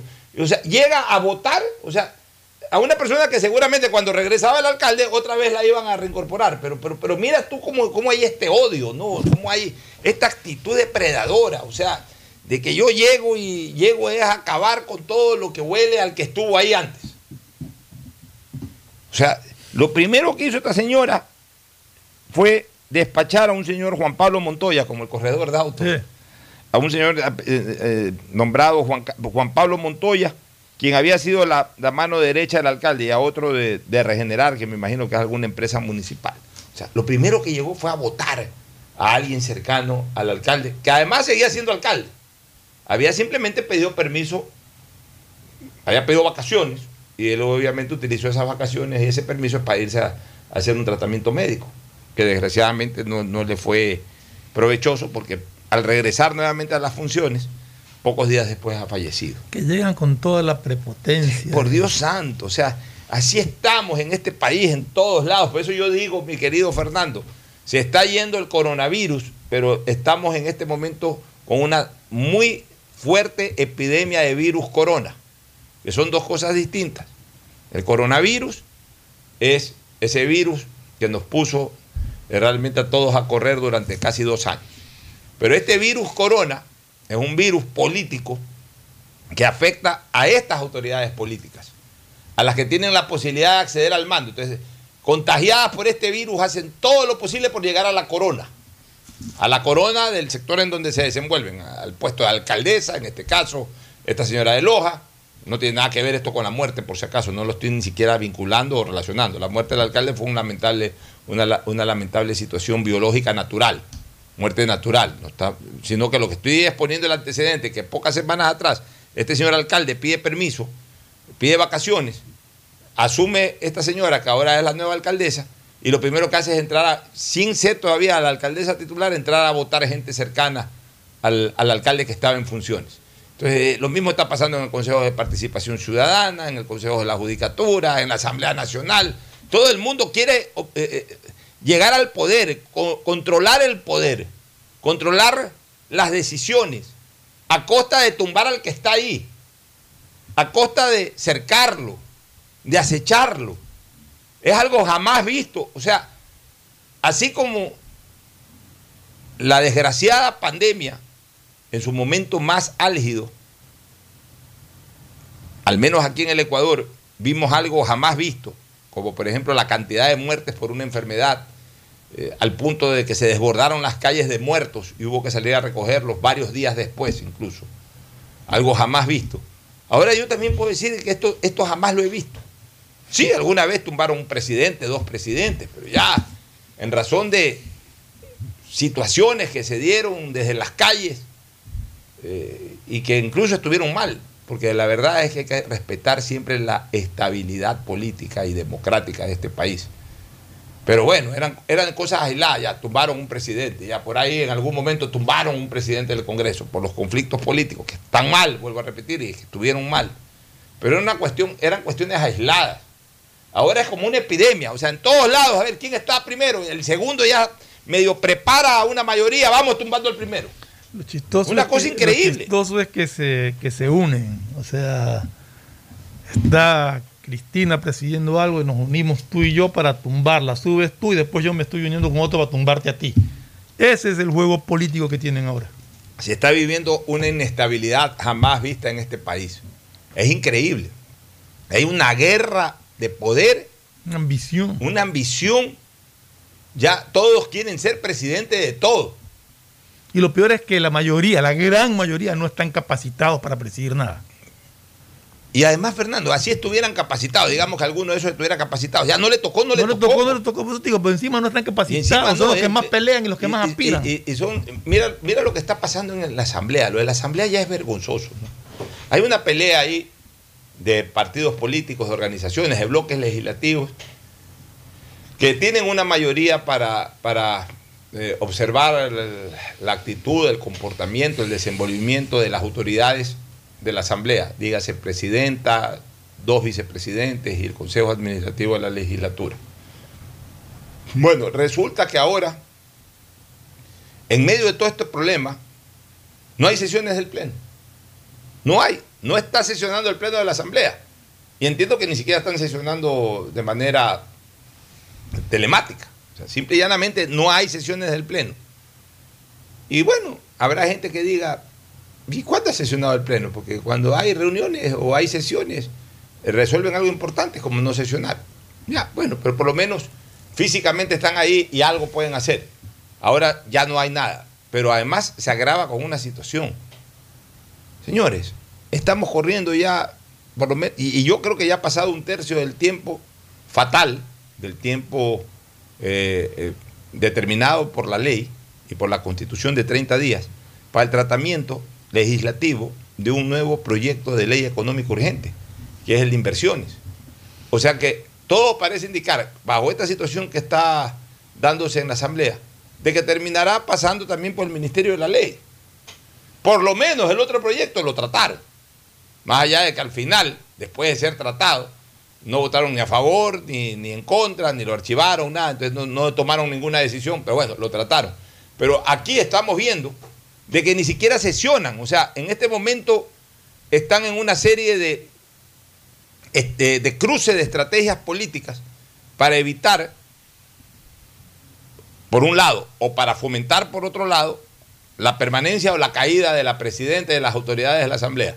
Y en medio de esas peleas, la actividad legislativa está totalmente parada. La legislativa, la política está activa, pero la legislativa está totalmente paralizada. Y resulta que estamos en medio de un proyecto legislativo importante como es este económico urgente, Fernando y Cristina. Pero lo que pasa es que lo que les interesa son, sus eh, son sus, valga de redundancia, sus intereses políticos.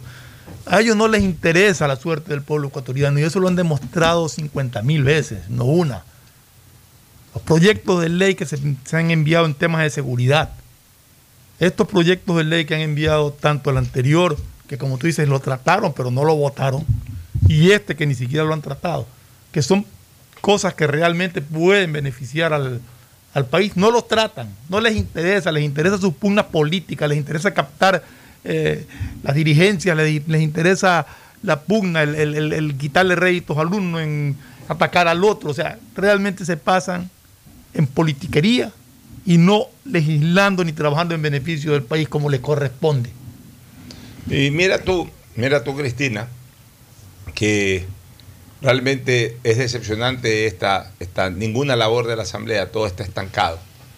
Ni siquiera sé, si es que- porque ni siquiera informan, si es que el CAL ya por lo menos recibió, calificó el proyecto económico urgente. Lo, lo derivó a una comisión, si por lo menos en esa comisión se está trabajando. De la Asamblea no se sabe nada, sino que no sesiona porque hay el relajo de que quieren sacar a la ciudad de Guadalupe Llori, quieren observar a, a los otros miembros del CAL y todo este tipo de cosas. O sea, la politiquería está y el control político de, de- del país está por sobre los verdaderos intereses del país. Pero aquí es cuando yo ya quiero echar al tacho de la basura ciertas frases o ciertos pensamientos que terminan, que, terminan siendo íconos, íconos de ciertas tendencias políticas a la hora de votar.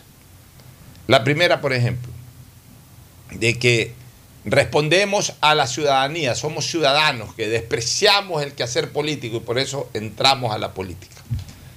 No, señores. Y esto lo digo por aquellos que llegaron al Consejo de Participación Ciudadana Control Social y que entran a todas las instancias políticas del país. El que entra a política es político. El que quiere seguir siendo solamente ciudadano, que se quede solamente en la posición de ciudadano, que dé opinión política, como la damos nosotros, que trabajemos, que trabajemos en el día a día de nuestras cosas, como lo hacemos nosotros, que no dependamos de un sueldo oficial por cumplir un mandato, en este caso en calidad de mandatarios o de funcionarios. Hasta lo de funcionarios yo todavía lo, lo- incorporo, lo de funcionarios yo lo incorporo al tema ciudadano, porque al final de cuentas la función pública está constituida por 400 mil personas y eh, evidente- eh, están sí eh, al, al- a- están atentos al desenvolvimiento político. Por supuesto, el que trabaja en, una, en la función pública tiene que estar atento al desenvolvimiento político, está inmerso eh, dentro del ámbito político. Pero podemos admitir de que el funcionario no es político, y tanto es que no es político que el funcionario cuida su puesto. Y el funcionario entró con Correa y, si no es un funcionario de libre remoción, ya hizo carrera administrativa y gana Moreno y está con el gobierno de Moreno y gana Lazo y está con el gobierno de Lazo. Y mañana gana Cristina Harp y está con el gobierno de Cristina Harp. O sea, el, funcionario tiene que estar con el gobierno de turno porque trabaja para el gobierno de turno. Por eso yo al funcionario sí lo saco de esa consideración de, de- de persona eh, eh, política. Pero el mandatario, es decir, el que participa en elecciones, el que se lanza de candidato a la presidencia o a la vicepresidencia, el que se lanza de candidato a la legislatura, el que se lanza de candidato a la concejalía, a la alcaldía o a la prefectura de tal o cual provincia o cantón. Señores, esos que ya participan en política son políticos. Pero claro, como saben que es vergonzoso a veces decir soy político, dicen, no, yo no soy político, yo soy ciudadano. No, señor, ya estás metido en política, eres político. Como yo siempre digo, el que juega fútbol profesional es futbolista. No, pero el que juega fútbol profesional no puede decir que es, que es este, basquetbolista, o sea, puede jugar básquet, pero si está jugando fútbol profesional, es futbolista. El que juega fútbol profesional es futbolista, el que juega, el que, el que está autorizado licenciado para operar en un quirófano es médico. El que está autorizado acreditado para litigar en un, en un tribunal o en un juzgado de la República es abogado. El que ya se lanza a una campaña electoral a pedir votos ya es político. Entonces quitémonos esto de que como es político, eh, como es ciudadano, eh, no deja de ser ciudadano. O sea, todos somos ciudadanos a la larga, pero no. Él no es político, él es ciudadano. No, el rato que te metes a la política eres político. Y después cuando llegas a los cargos, ya haces política. Ya estás también en el juego de intereses cruzados. Ya, ya te involucras en a quién tengo que respaldar o de quién me tengo que dejar respaldar. Ya entras en el juego de la política. Ya el que, el que llega a participar en una elección tiene que entender esa persona y sobre todo el entorno que ese ciudadano o esa ciudadana ya se convirtió en político. Ya las cosas tenemos que dejarlas en claro. Y lo otro es el tema de géneros. Ya acabar con este cuento de, eh, ah, que porque es mujer, entonces ahora sí aplaudo porque está de presidenta de una asamblea o porque es hombre, aplaudo. No, señores, a una asamblea, a una presidencia de la República, a, un- a una vicepresidencia de la República, a una alcaldía, a una prefectura, tiene que llegar la persona, el ser humano, hombre o mujer, que presente las mejores propuestas de trabajo y logre convencer a los ciudadanos de que esas son las propuestas que el votante necesita.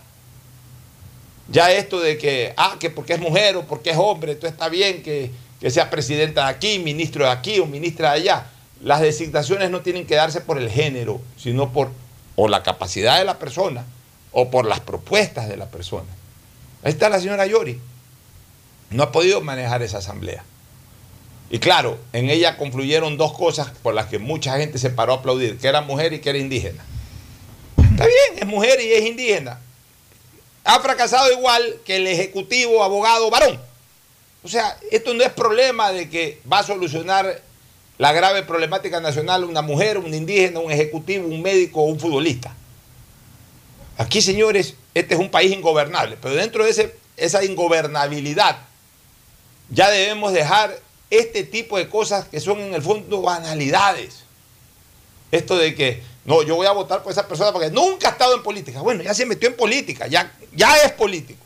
Ah, no, yo quiero que esa persona la que llegue porque es mujer, o porque es indígena, o porque es doctor graduado en, en Harvard.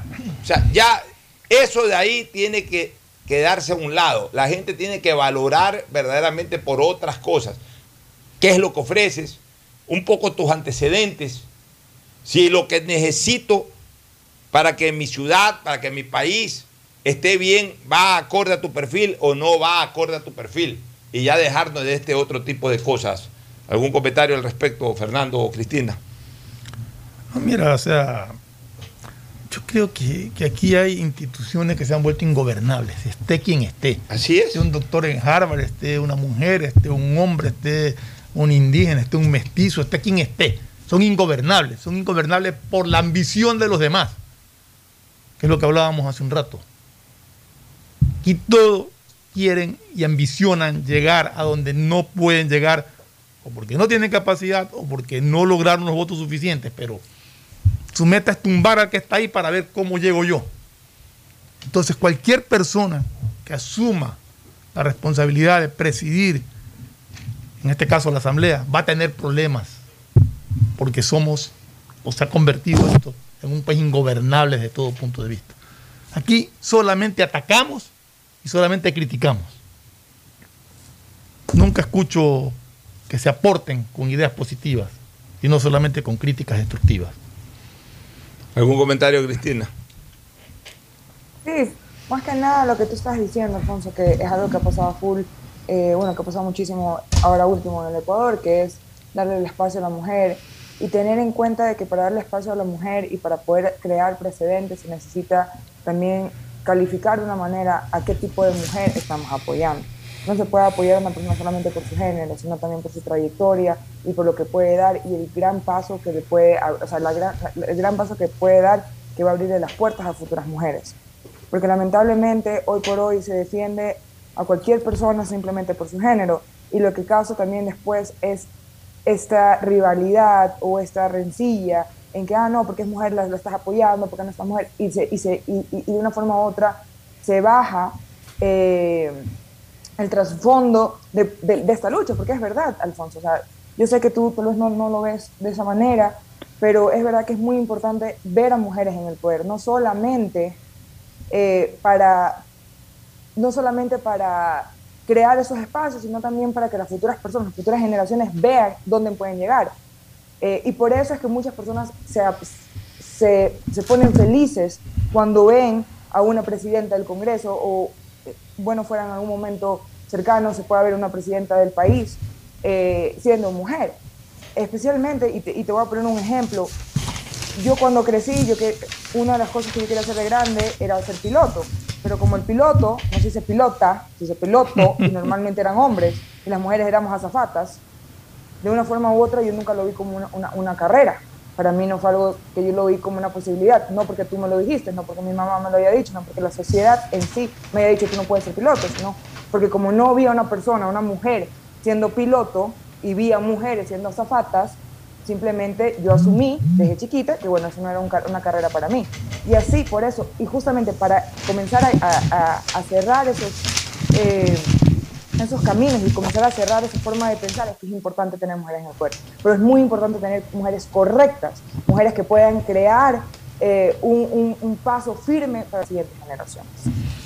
Bueno, Oye, a sí, propósito es, sobre... Es muy interesante la opinión de Cristina. Después voy, voy a decir una cosa también. Sí, a propósito de, de, la ley de inversiones del régimen, ya está siendo tratada en la comisión de en la comisión de desarrollo económico. Bueno, esperemos. han pedido que, la comparecencia eh, eh, de los ministros Prado y Cueva. Ya, por lo menos que vaya avanzando eso y, y, que los señores legisladores cuando se dignen ya a ser presencial en el Congreso o en la Asamblea puedan promulgar una ley, eh, puedan desarrollar una ley acorde a las necesidades del país, indistintamente del pronunciamiento del presidente en su actividad colegisladora. Pero a este paso, Está bien, bueno, se está cumpliendo con la primera fase, que es por lo menos a nivel de las comisiones, pero ¿cuándo se reunirá el Pleno? Si ahorita lo que están es corriéndole a las reuniones en el Pleno, porque saben que se reúne el Pleno inmediatamente va a haber esta aplanadora que va a pedir la constitución o estructuración de una comisión para eh, evaluar el trabajo de las autoridades. Y yo sí quiero también observar que a veces hemos visto que en las reuniones de telemáticas del del Pleno.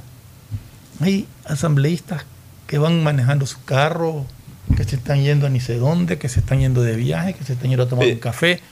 Señores, esto es como que si estuvieran presentes, tienen que respetar la además, dignidad de la además, asamblea y estar en una oficina o en su hogar haciendo la, Además, este, la conferencia telemática, no andando en el carro, ni mucho menos. Fernando, y, y también el tema de la vestimenta. Ah, sí. Esta liberalidad, esta liberalidad, eh, que, que yo no sé por qué tiene que ir en contra de las solemnidades. Resulta pues que comenzó a autorizarse que lleguen en blue jean y, hay, hay legisladores que van en camiseta. Qué, qué alegría que me, me- me- me dio ayer verlo a Seth con Alexander. Estaba vestido más elegante que un novio en matrimonio, segundo Alejandro Castillo, que dirigió ayer Qué el Barcelona. elegancia. Con Alexander. Qué elegancia Estaba el hombre de que parecía, Castillo. parecía que se iba a un matrimonio. Dirigiendo, eh, dirigió su primer partido. Él pudo haber dirigido en calentador, en pantalón corto, pero parecía como que si de ahí se iba al altar a casarse. Una elegancia, ese con Alexander. En cambio, eh, me acuerdo porque vi un, Sí. un meme ahí, salió un legislador en camiseta en el pleno y sé con Alexander, bien vestido. O sea, eh, por Dios santo, eh, hay que ser solemne. Hay que ser solemne cuando se está cumpliendo una función pública, hay que estar ve- vestido acorde a la posición que se tiene. A nivel de. Y, a mí me sorprende porque en Quito la gente es muy formal. En Quito uno va a una institución pública, el portero, el señor portero, es eso, un señor portero. Dentro de su pobreza, dentro de sus limitaciones económicas, igual está con su corbatita, está con su terno bien puesto, con sus zapatos bien ilustrados. El portero de una institución. Pero resulta que los señores legisladores van en blue jean, van en camiseta, salen en Zoom legislando, manejando el carro. O sea, eh, con una informalidad que además para ciertos sectores es hasta plausible. O sea, hay una generación que considera que, que hay que estar liberados de todos estos tabúes. No, eh, una cosa es tener un pensamiento progresista, pero otra cosa es respetar ciertas solemnidades. pues. O sea, si, vas a, si vas a legislar, anda, legisla bien vestido. No tienes que ir tremendamente elegante, pero por lo menos bien vestido. No como hoy se presentan ciertos legisladores o ciertos funcionarios que andan vestidos como que si estuvieran yendo al parque. ¿Qué les pasa, pues? Alfonso, y ese, y ese es el problema que se está viendo ahora con las nuevas, las nuevas generaciones, es de que de una forma u otra se está perdiendo el respeto, se está perdiendo la, la formalidad, se están perdiendo todos estos, eh, to- todos estos atributos, o como no, no sé cómo ll- llamarlos, de una forma u otra hacen que también la sociedad funcione. Porque es verdad que hay que ser flexible en ciertas cosas, pero en otras cosas sí es importante tener normas, tener reglas, porque no todos somos iguales. Por ejemplo, justamente yo ayer estaba conversando con un señor ya de la tercera edad, tendrá sus 80 años, y él me estaba diciendo que anteriormente, por ejemplo, en Quito, la gente saludaba, eh, si veían a un señor de la tercera edad, uno le, le, le- le daba el puesto del bus, o, o- si estaba esperando un, un- un taxi, le cedían el taxi, y que ahora pues ya todas esas cosas se han perdido. Y parte de eso también se da justamente porque queremos ser tan diferentes y queremos romper con lo establecido de una manera ya a lo loco, que ni siquiera nos damos cuenta que también estamos per- perdiendo valores muy importantes y sobre todo eh, acciones muy bonitas y solidarias con otras personas. Sí. Ahora uno entra a un ascensor. Bueno, la verdad es que mis últimas experiencias han sido positivas. Yo eh, entro a un ascensor y normalmente buenos días, buenos días a todos, a todas, buenos días. Y sí contestan. Pues no falta, no falta alguien ahí que se queda callado, no contesta. Tampoco le reclamo, ¿no? Pero es desagradable, pues, o sea, ya te están saludando, contesta el saludo. Pues ya nada. No, bueno, pero, pero eso es algo que, que sí ha mejorado, te digo. Porque antes uno poquito. ingresaba, no, años atrás uno ingresaba a un sitio, y no sé si por, no creo que era por mala educación, sino por falta de buena costumbre en ese sentido. De, de- de que entraba y no saludaba, o sea, y el que estaba dentro tampoco decía nada. Pero sí veo de, de un tiempo acá, ya algún tiempo acá, que mucha gente entra a un sitio y buenas tardes bueno, y, y- y le responde. Al menos mi experiencia Pero, es que eh, sí ha mejorado ha- ha bastante. mejorado un poquito, pero igual. Es como, por ejemplo, lo de las misas. Si hay algo que a mí me, me molesta de, de las misas, o sea, ¿por qué ese encapsulamiento? Cuando no había pandemia era lo mismo que ahora. O sea, antes cuando no había pandemia, el momento de la paz, se saludaban solamente los familiares que compartían una butaca. Ahí se saludaban, el esposo con la esposa, el esposo con los hijos. No existían atrás, adelante las otras personas para dar la mano de la paz. Ok, ahora con la pandemia se supone que uno todavía no se da las manos ni nada. Pues no cuesta nada mirar a, la- a las butacas de, de- de los lados, de adelante, de atrás, y hacer una venia con la cabeza. No les importa. No, pero, pero- No pero- les importa. O sea, les importa un blido. Pero lo, lo- lo más grave es el irrespeto, que eso sí sigue is- existiendo y cada vez mayor, a ciertas normas elementales. Respetar una fila, cuando vas a virar en tu carro, ir por tu carril y, tomar el carril que te permita girar. No, se meten por donde les da la gana, se cruzan y se tiran y te tiran el carro más adelante. Todo eso ha aumentado incluso, no, no es que ha mejorado. Así es. Bueno, nos vamos a una recomendación comercial y vamos a entrar con una entrevista en vivo con eh, un funcionario municipal eh, que maneja justamente el área, eh, el, el departamento de áreas verdes en la ciudad de Guayaquil, así que vamos a conversar algunos, algunas cosas interesantes. Ya volvemos. Auspician este programa. Aceites y lubricantes Gulf, el aceite de mayor tecnología en el mercado. Acaricia el motor de tu vehículo para que funcione como un verdadero Fórmula 1 con aceites y lubricantes Gulf. ¿Quieres estudiar, tener flexibilidad horaria y escoger tu futuro?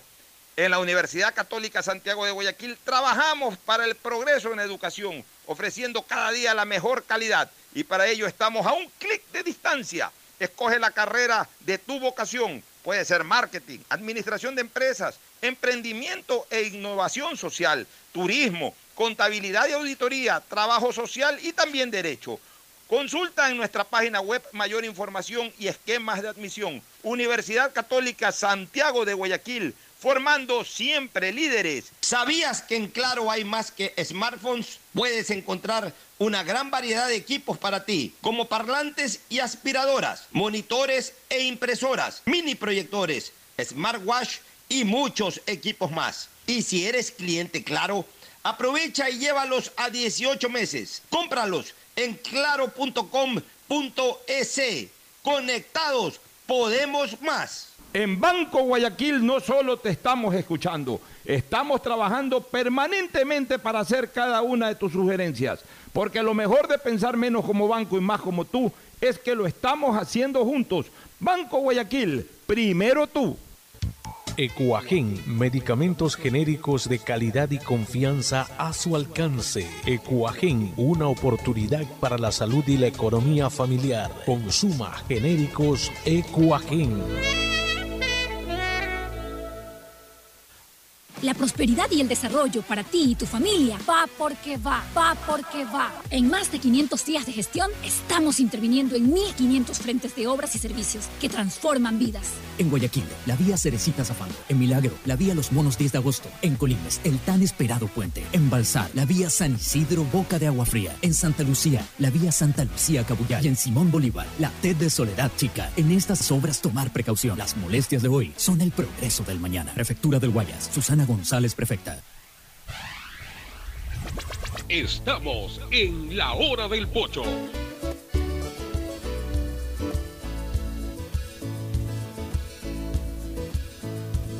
Camino sobre tu piel morena y siento tu latido. Y miro. Muy bien, este, entramos a entrevistar a la abogada María Fernanda Rumbea. Ella es directora de Ambiente y Preservación de Áreas Verdes del municipio de Guayaquil. Y con ella queremos tratar eh, algunas cosas. Primero, abogada, bienvenido, buenos días. Bienvenida, buenos días. Muchísimas gracias por el espacio. Buen día. No, encantado. Este, hay algunos temas. Ustedes están en el proyecto Siembratón, que va a permitir eh, sembrar, me imagino, cuatro cuatro mil árboles en siete áreas protegidas. Eh, ¿De qué se trata este, este plan? Bueno, esto inicia desde el año pasado, cuando tuvimos una primera edición, una siembra simultánea de 2.000 árboles de especies nativas del bosque seco tropical. Guayaquil tiene varios bosques con esta característica que son remanentes de bosque seco y en realidad está altamente amenazado a nivel mundial. Es por eso que buscamos reforestar y restaurar estos espacios naturales y este año duplicamos la meta. Son 4.000 árboles de especies nativas sembradas de forma simultánea, ahora en 8 espacios naturales donde invitamos a la ciudadanía a ser parte de esta iniciativa por mejorar nuestra ciudad, mejorar nuestras condiciones. Recordemos que Guayaquil es la cuarta ciudad costera más propensa a los efectos adversos del cambio climático y una forma de contrarrestar estas eh, y de mitigar estas acciones es a través de la reforestación. Entonces, la intención es contar con la ciudadanía, que es generar esta sensibilización, generar cultura ambiental. Además, no solamente hay que reforestar, sino que hay que cuidar. Aquí no basta con plantar las especies y nos olvidamos el tema, sino generar esto como un hábito de familia. Un momento es un sábado, 19 de marzo, 8 y media de la mañana, puede ir toda la familia, plantamos los arbolitos, cumplimos nuestra meta y de paso ya tenemos un bonito recuerdo con la familia de ir y después de 3, 6 meses, un año, 30 años van a estar ahí esos árboles. Ya, pero ¿en dónde se van a, a resembrar estos árboles? Vamos a estar en Paraíso, Cerro Protector eh, Bosque Paraíso. Eso es arriba. Claro, o sea, vamos a estar, eh, lo que pasa es que Paraíso es gigante, pero vamos Mm. a estar del lado de donde era la cantera 8, que es por el lado de la avenida Barcelona. Justamente vamos a restaurar esa área que fue cantera en su momento. ¿Eso es paraíso o Bellavista? Eso es Paraíso. Todo eso es Paraíso. Son 300 hectáreas el bosque protector Cerro Paraíso. Vamos a estar también en Samanes 1, que fue recientemente declarado área de conservación. Vamos a estar en Palo Santo, que está en Urdesa, atrás del, del portón. Eh, en Prosperina, en La Espol. Palo Santo es este que cuando uno va bajando por las lomas, por las, sí, por las lomas de Urdesa, va bajando hacia el sector de la Avenida Las Aguas. Ahí al lado de, de- de una casa hay un bonito, un, un bosquecito, ¿no? Es un bosquecito, es un bosquecito de 4 hectáreas. Este, Tanto. Sí, es, es- es grande. No, es por, no es- parece tan grande. Es bajando, es, es atrás de, de Maruri. De, de, o sea, es la Ah, avenida es Las allá Aguas, atrás, atrás ya. de Maruri. ya, ya, ya, Ya, ese sí. de Maruri. Ese Claro, sí, ese, ese. ese se lo usa bastante. Yo lo uso bastante. Por ejemplo, cuando voy por la Avenida Las Aguas y quiero ir para Urdesa Norte, cojo ahí por de Maruri y, y- y voy saliendo por ese Claro, y ahí sale hacia el portón. sí- Ese, sí es bastante. No, yo estaba, yo estaba confundido, porque usted me dijo lo del portón. Hay un bosque protector tam- eh, eh, también este, que está bajando por las lomas de Urdesa. Ya. Ya, antes de bajar para la Avenida Las Aguas, antes de llegar a la Avenida Las Aguas. Ahí vivía Antoine Baduy antes. Ya. Ya, ahí, ahí, en el semáforo. Y al frente está la Ciudadela del Portón, creo que ahí vive hasta la alcaldesa. Pero ahí, eh, eh, eh, frente al portón, por el lado de es la... un terreno que es como una culebrita, por así decirlo, que sigue para hacia Sí, que, que da sigue como hacia- el loma abajo, en cambio hacia para el los Club que de vienen Leones. de- Exacto, como que viene del Club Sí. de Leones. Ahí hay un bosquecito también. Ahí hay un terreno importante. pequeño. Es un terreno Eh, pequeño. Tendrá un par de hectáreas. Es un terreno pequeño, no, pero una hectárea tendrá, Sí, no tiene más. estamos justamente estamos desarrollando, viendo la opción de desarrollar ahí un parque con canchas que dan hacia hacia el Pero, Club de Leones. Estamos ¿Qué, en qué esa planificación. tipo de, de árboles van a sembrar? ¿Cuáles son las especies que se van a...? ceibos, pijíos. En el pijío es el único árbol en donde anida el papagayo de Guayaquil, que está en serio peligro de extinción. Eh, cedros, laurel, eh, guayacán, olivos negros. eh, son 30 especies, algarrobo, palo santo, amarillo, eh, bueno, un montón. Son 30 especies, todas diversificadas. En esto inclusive contamos con el apoyo de la academia, porque no es cuestión lo que nos ha pasado, ya hemos sido víctimas de plagas, inclusive introducidas, es que se siembran especies continuas, entonces cae una y caen todas. La intención es que hay diversificar, o sea, no es que va a ser, hay un tema científico detrás de esta siembra, eh, donde además la intención es restaurar, que vengan especies de fauna, que se alimenten de, los frutos que den este tipo de árboles. Entonces, la idea es generar conciencia ambiental, pero restaurar, no es sembrar por sembrar. Hay ¿Y la un- responsabilidad de mantenimiento y cuidado va por cuenta del municipio o piensan pedir colaboración también a la ciudadanía, que de por sí debería de cuidar estas cosas, ¿no? Justamente lo estamos haciendo en época de invierno para que arraiguen mejor las, las raíces de los árboles, pero la, la responsabilidad es del municipio, la- la- el control de las especies, pero también en conjunto con la comunidad, porque nos ha pasado de que vienen personas y arrancan los árboles porque no les gusta verlos, y nosotros no tenemos presencia constante en estos lugares, pero sí hay moradores que están ahí, lo que pedimos es un trabajo en conjunto, que nos notifiquen, que sean nuestros aliados, porque son los ojos del día a día. Le van a poner cámaras también, me imagino. Estamos pensando poner cámaras, no en todos los lugares va, es tan factible porque sectores, claro. porque tenemos por ejemplo Bosqueira, eh, Bosqueira ha sido víctima de incendios forestales por asentamientos irregulares, por, ¿Por eh, dónde queda Bosqueira? Bosqueira está atrás de Capeira, del lago Capeira. Ya, ok. Entonces, Una, una, una preguntita, María Fernanda. El tema de la poda de, de ra- de ramas y todo este tipo de cosas. Eh, vemos, especialmente por ejemplo en la vía de la costa y en otros lados también, que los arbolitos, este, obviamente, pues crecen sus ramas y hay que podarlas porque en algunos momentos incluso terminan siendo un obstáculo para la circulación de los vehículos. Eh, ¿Se le está dando un mantenimiento constante a, a este tipo de situación? Porque a veces da la impresión de que por ahí no pasa el peluquero.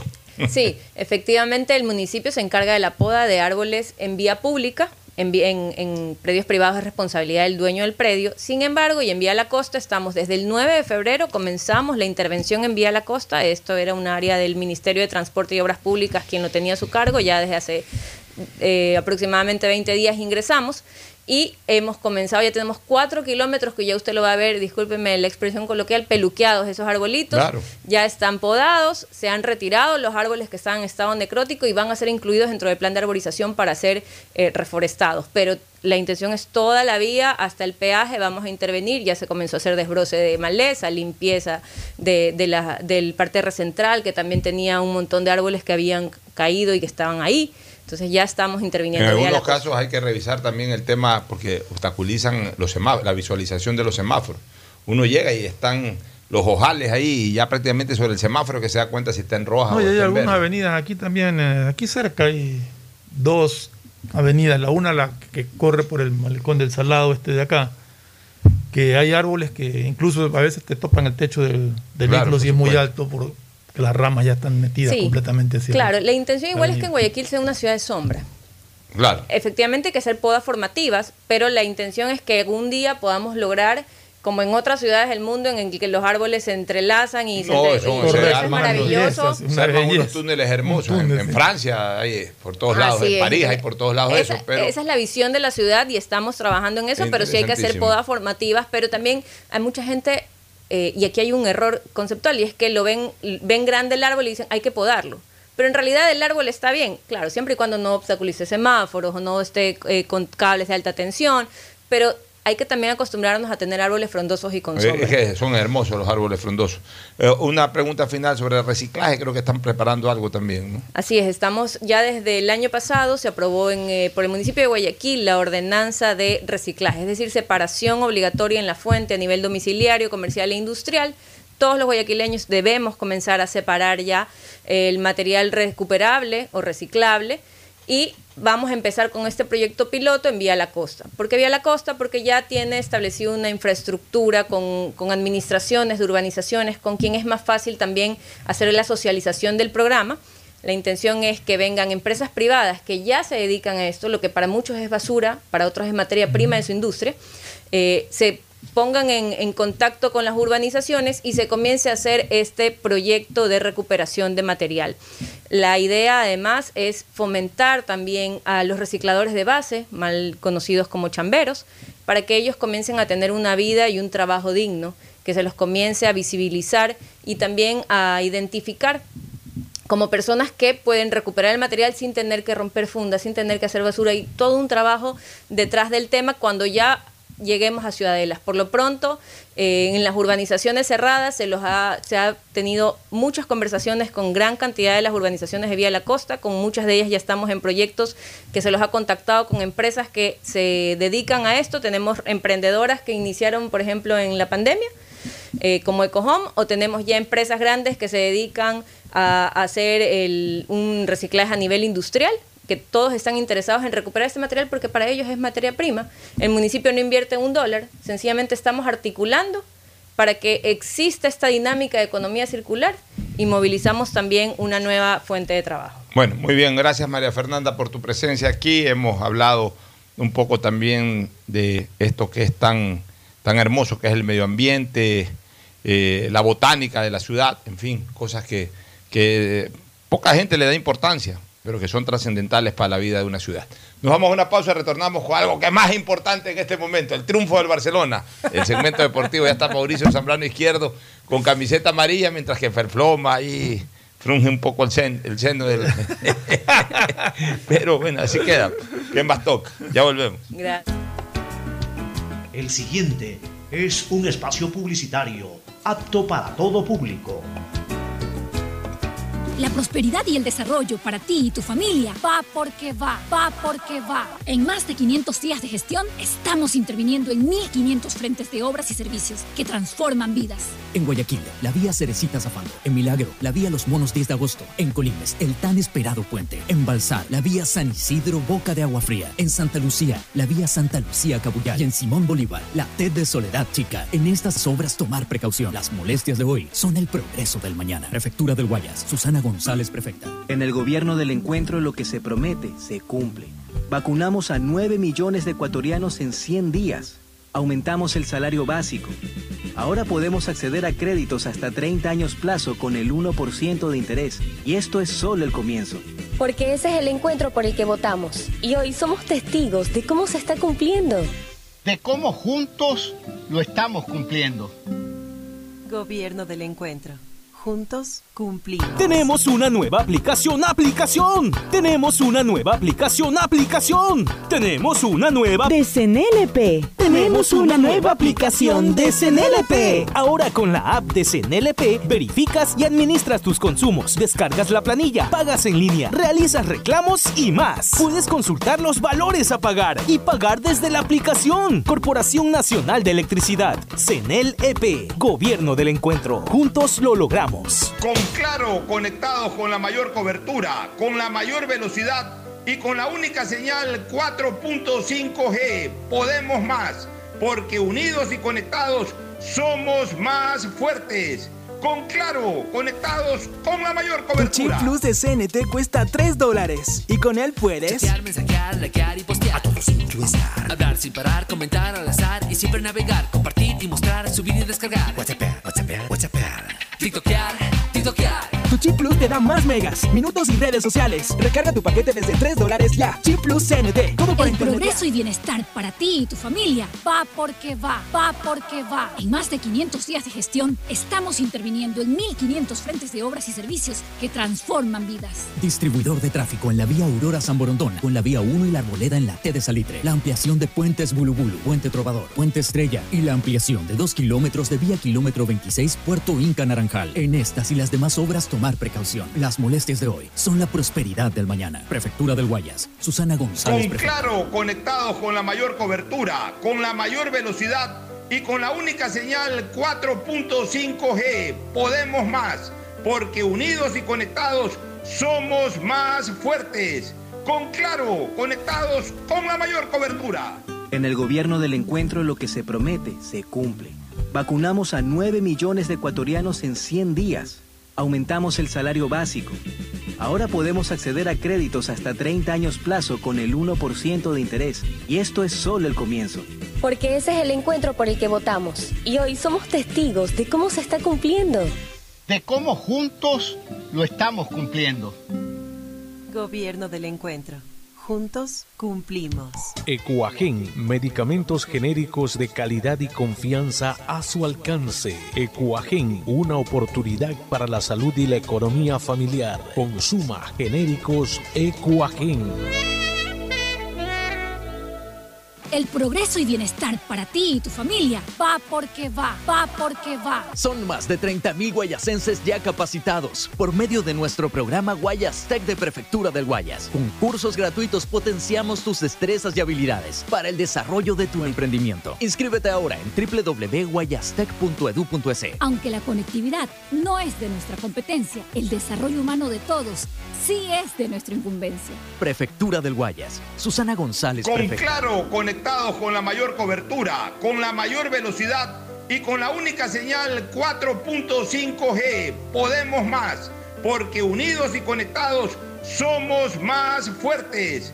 Con Claro, conectados con la mayor Tu chip cobertura. plus de CNT cuesta 3 dólares y con él puedes... Chatear, mensajear, likear y postear. A todo sin Hablar sin parar, comentar al azar y siempre navegar, compartir y mostrar, subir y descargar. WhatsApp, WhatsApp, WhatsApp. TikTokear. Tu chip plus te da más megas, minutos y redes sociales. Recarga tu paquete desde 3 dólares ya. Chip Plus CNT. Tenemos una nueva aplicación, aplicación. Tenemos una nueva aplicación, aplicación. Tenemos una nueva de CNLP. Tenemos una nueva aplicación de CNLP. Ahora con la app de CNLP verificas y administras tus consumos, descargas la planilla, pagas en línea, realizas reclamos y más. Puedes consultar los valores a pagar y pagar desde la aplicación. Corporación Nacional de Electricidad, CNLP, Gobierno del Encuentro. Juntos lo logramos. Detrás de cada profesional hay una gran historia. Aprende, experimenta y crea la tuya. Estudia a distancia en la Universidad Católica Santiago de Guayaquil. Contamos con las carreras de marketing, administración de empresa, emprendimiento e innovación social, turismo, contabilidad y auditoría, trabajo social y derecho. Sistema de educación a distancia de la Universidad Católica Santiago de Guayaquil formando líderes. El progreso y bienestar para ti y tu familia va porque va, va porque va. Aunque la conectividad no es de nuestra competencia, el desarrollo humano de todos sí es de nuestra incumbencia. Más de 600.000 guayacenses beneficiados con Internet gratuito en una primera etapa. Más de 28.000 personas cuentan ya con acceso a formación y capacitación tecnológica gratuita. Y más de 20.000 niñas y niños se beneficiarán del programa de mejora de la calidad educativa rural, Prefectura del Guayas. Susana González, Con prefecta. Claro, conectados con la mayor cobertura, con la mayor velocidad y con la única señal 4.5G. Podemos más, porque unidos y conectados somos más fuertes. Con Claro, conectados con la mayor cobertura. En Banco Guayaquil tenemos una nueva app y la hicimos pensando más como tú. Por eso, ahora puedes hacer tus transferencias en menos pasos. Los pagos de siempre ahora los realizas con un botón, mucho más rápido. E incluso puedes revisar tu ahorro y gastos del mes para ayudarte con tus finanzas. Todo esto donde estés. Esta no es la nueva app del banco. Esta es una app más como tú. Descárgala, actualízala, pruébala. Banco Guayaquil. Primero tú. Hay sonidos que es mejor nunca tener que escuchar. Porque cada motor es diferente. Desde hace 104 años, Lubricantes Gulf mantiene la más alta tecnología y calidad en línea de aceites para motores a diésel y gasolina. Está hecho con una fórmula especial para dar excelente protección a todo tipo de motores, evitando el desgaste prematuro de pistones, anillos y árbol de levas, ayudando a mantener limpio el motor y libre de depósitos que se forman por las altas o bajas temperaturas. Dele a su motor lo que se merece. Lubricantes Gulf, la más alta tecnología en lubricación. 104 años preservando la vida de su motor. Lubricantes Gulf. Gulf es más lubricante.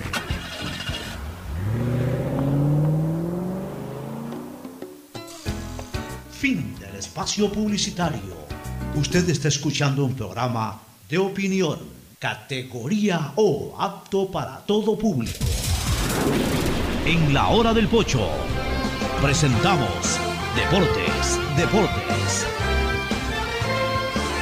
Bien, Ya estamos en el segmento deportivo con Mauricio Zambrano Izquierdo. Mauricio. ¿Qué tal? ¿Cómo están? Buen día con todos. Ya ayer. listo, así es, listo para comentar un poco lo que dejó el partido. Una Yo pensé que usted iba a venir con el terno de segundo Alejandro Castillo. Sí, la verdad que tendencia ayer, Alejandro, eh, ¿no? Alejandro Sé con Castillo. Alexander. Sé con Alexander Castle, le dice. Sir, Sir Alejandro Castillo, la verdad que Hasta, eh, hasta el mismo impresionó a todos. Valencia ahí. se emocionó. Sí, sí, Puso sí. un tuit, así te quería ver, hermano, qué orgullo. Eh, lo- Le pone por la foto más, eh, vestido más elegante que un novio, como yo puse. Ele- elegante ayer estuvo eh, uno de los Parecía que formó listo parte para- del de- técnico de ahí del Alejandro Castillo podía irse cuerpo a una técnico. fiesta, un matrimonio y pucha, al- El contraste con el técnico del universitario era tremendo. Se preparó para la ocasión, Castillo. gordo, pero, pero yo trato de mantener primero en la mejor forma posible dentro de mi alcance y segundo trato de andar con mi buena guayabera, todo el otro una camiseta y toda. La verdad que no guardan las formas, ¿no? Claro, o sea, no, se notó Mire, que Castillo hay- se preparó para esto. claro una cosa. Bien señala el dicho popular. Como te ven, te tratan. Como te ven, te Sí, tratan. El señor, Totalmente. el señor Alejandro, segundo Alejandro Castillo ayer debe haber sido tratado como un gentleman. Estaba vestido como un gentleman. Y así mismo jugaba cuando, cuando le tocaba en la cancha. O sea, era bravo, pero que siempre. visto en el fútbol Sí, sí, sí. Segundo Alejandro Castillo. Era, era un volante completo, quitaba, era un roble. Porte. Pues ponía unas sí, sí, pelotas de 40 metros. Te hacía goles. Segundo Alejandro Castillo era un cinco goleador. Un misil que Debe tenía en el pie a larga distancia con más también. goles en el fútbol ecuatoriano. Eh, eh, campeón con la Estrella Roja de Belgrado. O sea, estamos hablando del fútbol yugoslavo. La Estrella Roja de Belgrado fue campeón, ha sido campeón de la Champions. Ya, este, campeón con la Estrella Roja de Belgrado. eh, este, campeón con Deportivo Quito. Nacional. Campeón con el Nacional.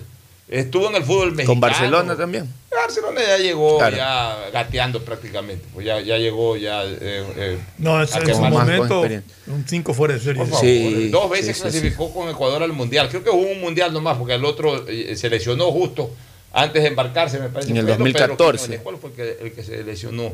Sí, fue, fue este Castillo también, que jugó contra México, ahí tuvo la lesión. Sí. Claro, pues. pues, Fue en el pero- 2014. Pero, pero, pero él clasificó a los dos 2014, mundiales ajá. y en ese mundial del 2014 fue vital, hizo algunos goles. En Tremendo el, en crack. 2006 fue mucho mejor, eh, fue la mejor No, actuación, creo. En el 2006 jugó el mundial y fue para mí el mejor cinco de la primera etapa del Por mundial. eso le digo, para mí ahí fue la mejor actuación de, del pero, pero ahí, fue- ahí recién comenzaba. En el 2014, pues, chica, se lo extrañó. Por ejemplo, con segundo Alejandro Castillo en el partido con Suiza, ahí fue en cambio un Carlos Grueso novato todavía. Claro. En, el par- eh, eh, en el partido con Suiza, a lo mejor ese segundo gol no nos los hacían, con un Alejandro segundo Castillo en la cancha. No le hubiese permitido jamás correr 40 metros al suizo, al suizo ese que Sin cogió la pelota. y- ¿ah? Sin tocarlo. No, pues el segundo Alejandro Castillo lo reventaba con todo. Pero bueno, en todo caso, una buena victoria del Barcelona. ¿no? Sí, mire que por Ojo, ahí... ojo, en lo estadístico, Barcelona ayer se convierte en el primer equipo ecuatoriano en ganar en los 10 países sudamericanos, incluimos, incluimos, Ecua- incluimos Ecuador también, que es parte de Sudamérica, eh, por Copa Libertadores de América. O sea, sin sumar otro evento que no sea solo la Copa Libertadores de América. Estaba pendiente, hace mucho tiempo estaban pendientes Uruguay y, y- y Perú. En Uruguay ganó hace un par de años cuando venció al Progreso, en este- así mismo en este tipo de series. Antes le había ganado al defensor. Deben de recordar Pero, ustedes, claro, pero, sí, pero se perdió partido. se ganó en la cancha, pues se perdió ese partido, por- eh, eh, entonces estadísticamente no había ganado en Uruguay. Pero creo que Después por, ganó al año siguiente. por ganó- le ganó Sudamérica se ha ganado a, en Sudamérica en torneos Copa de Sudamericana, Copa sí. Sudamericana se ha ganado a, por- a Perú, a equipos peruanos. No, pero es que acá estamos hablando Claro, de claro, Copa nivel Libertadores sí. de América. Y ayer fue el primer triunfo de Barcelona. En 60 años puede ganar en Lima. Y ayer que gana jugó mal para, para muchas personas. Está bien, yo digo siempre una cosa. Para mí un equipo que juega bien saca un buen resultado. A veces el equipo jugando bien ambos, el otro juega mejor y le puede ganar. Pero para mí es muy difícil que un equipo que juegue mal este, pueda sacar un buen Yo resultado. no, yo no he visto jugar eh, al América de, de Mineiro.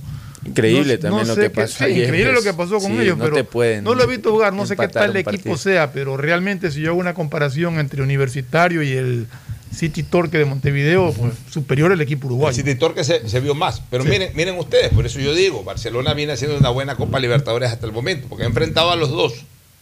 Y a los dos los ha pasado. Y los ha pasado sin problemas. Bueno, a ver, eh, con, el City, Torque, a ver, sí con el City sufrió. Torque Se complicó se- un se poquito. ganó Sí, por sí, sí, penales. complicó, ya. Pero tampoco se perdió, se perdió con el City Torque, ni se ha perdido con el Universitario de Deportes. Es decir, se ha llegado invicto a pasar estas dos etapas. Algo bueno Ya. que no le marcaron también Ya, en esta Barcelona, doble tiene, fecha. Barcelona tiene cinco partidos que no recibe un gol. El, único gol que ha recibido en este Con el City con Torque. el City Torque. De ahí, en Copa Libertadores no volvió a recibir goles, ni con el Torque en Guayaquil, ni los dos partidos con Universitario. Y en el Tres. fútbol local tampoco ha recibido ningún. Delfín 1-0 ningún y con técnico universitario Ahora, 1-0. tampoco Barcelona está mostrando mucha fuerza ofensiva. Sí, sí, sí. Termina... También está limitado ofensivamente. Este, está haciendo un promedio un gol por partido. De hecho, un gol por partido. Y en aquel que hizo dos contra el Universitario, compensa el que no hizo ninguno contra el City Torque. O sea, Barcelona ha jugado seis partidos, ha hecho seis goles. Producción ofensiva va mala. O sea, no mala, pero baja. Entonces, Por las oportunidades que tiene para marcar la ¿está jugando muy bien. Barcelona? No, no está jugando muy bien. Porque para mí jugar bien es el promedio de las dos tareas que se cumplen.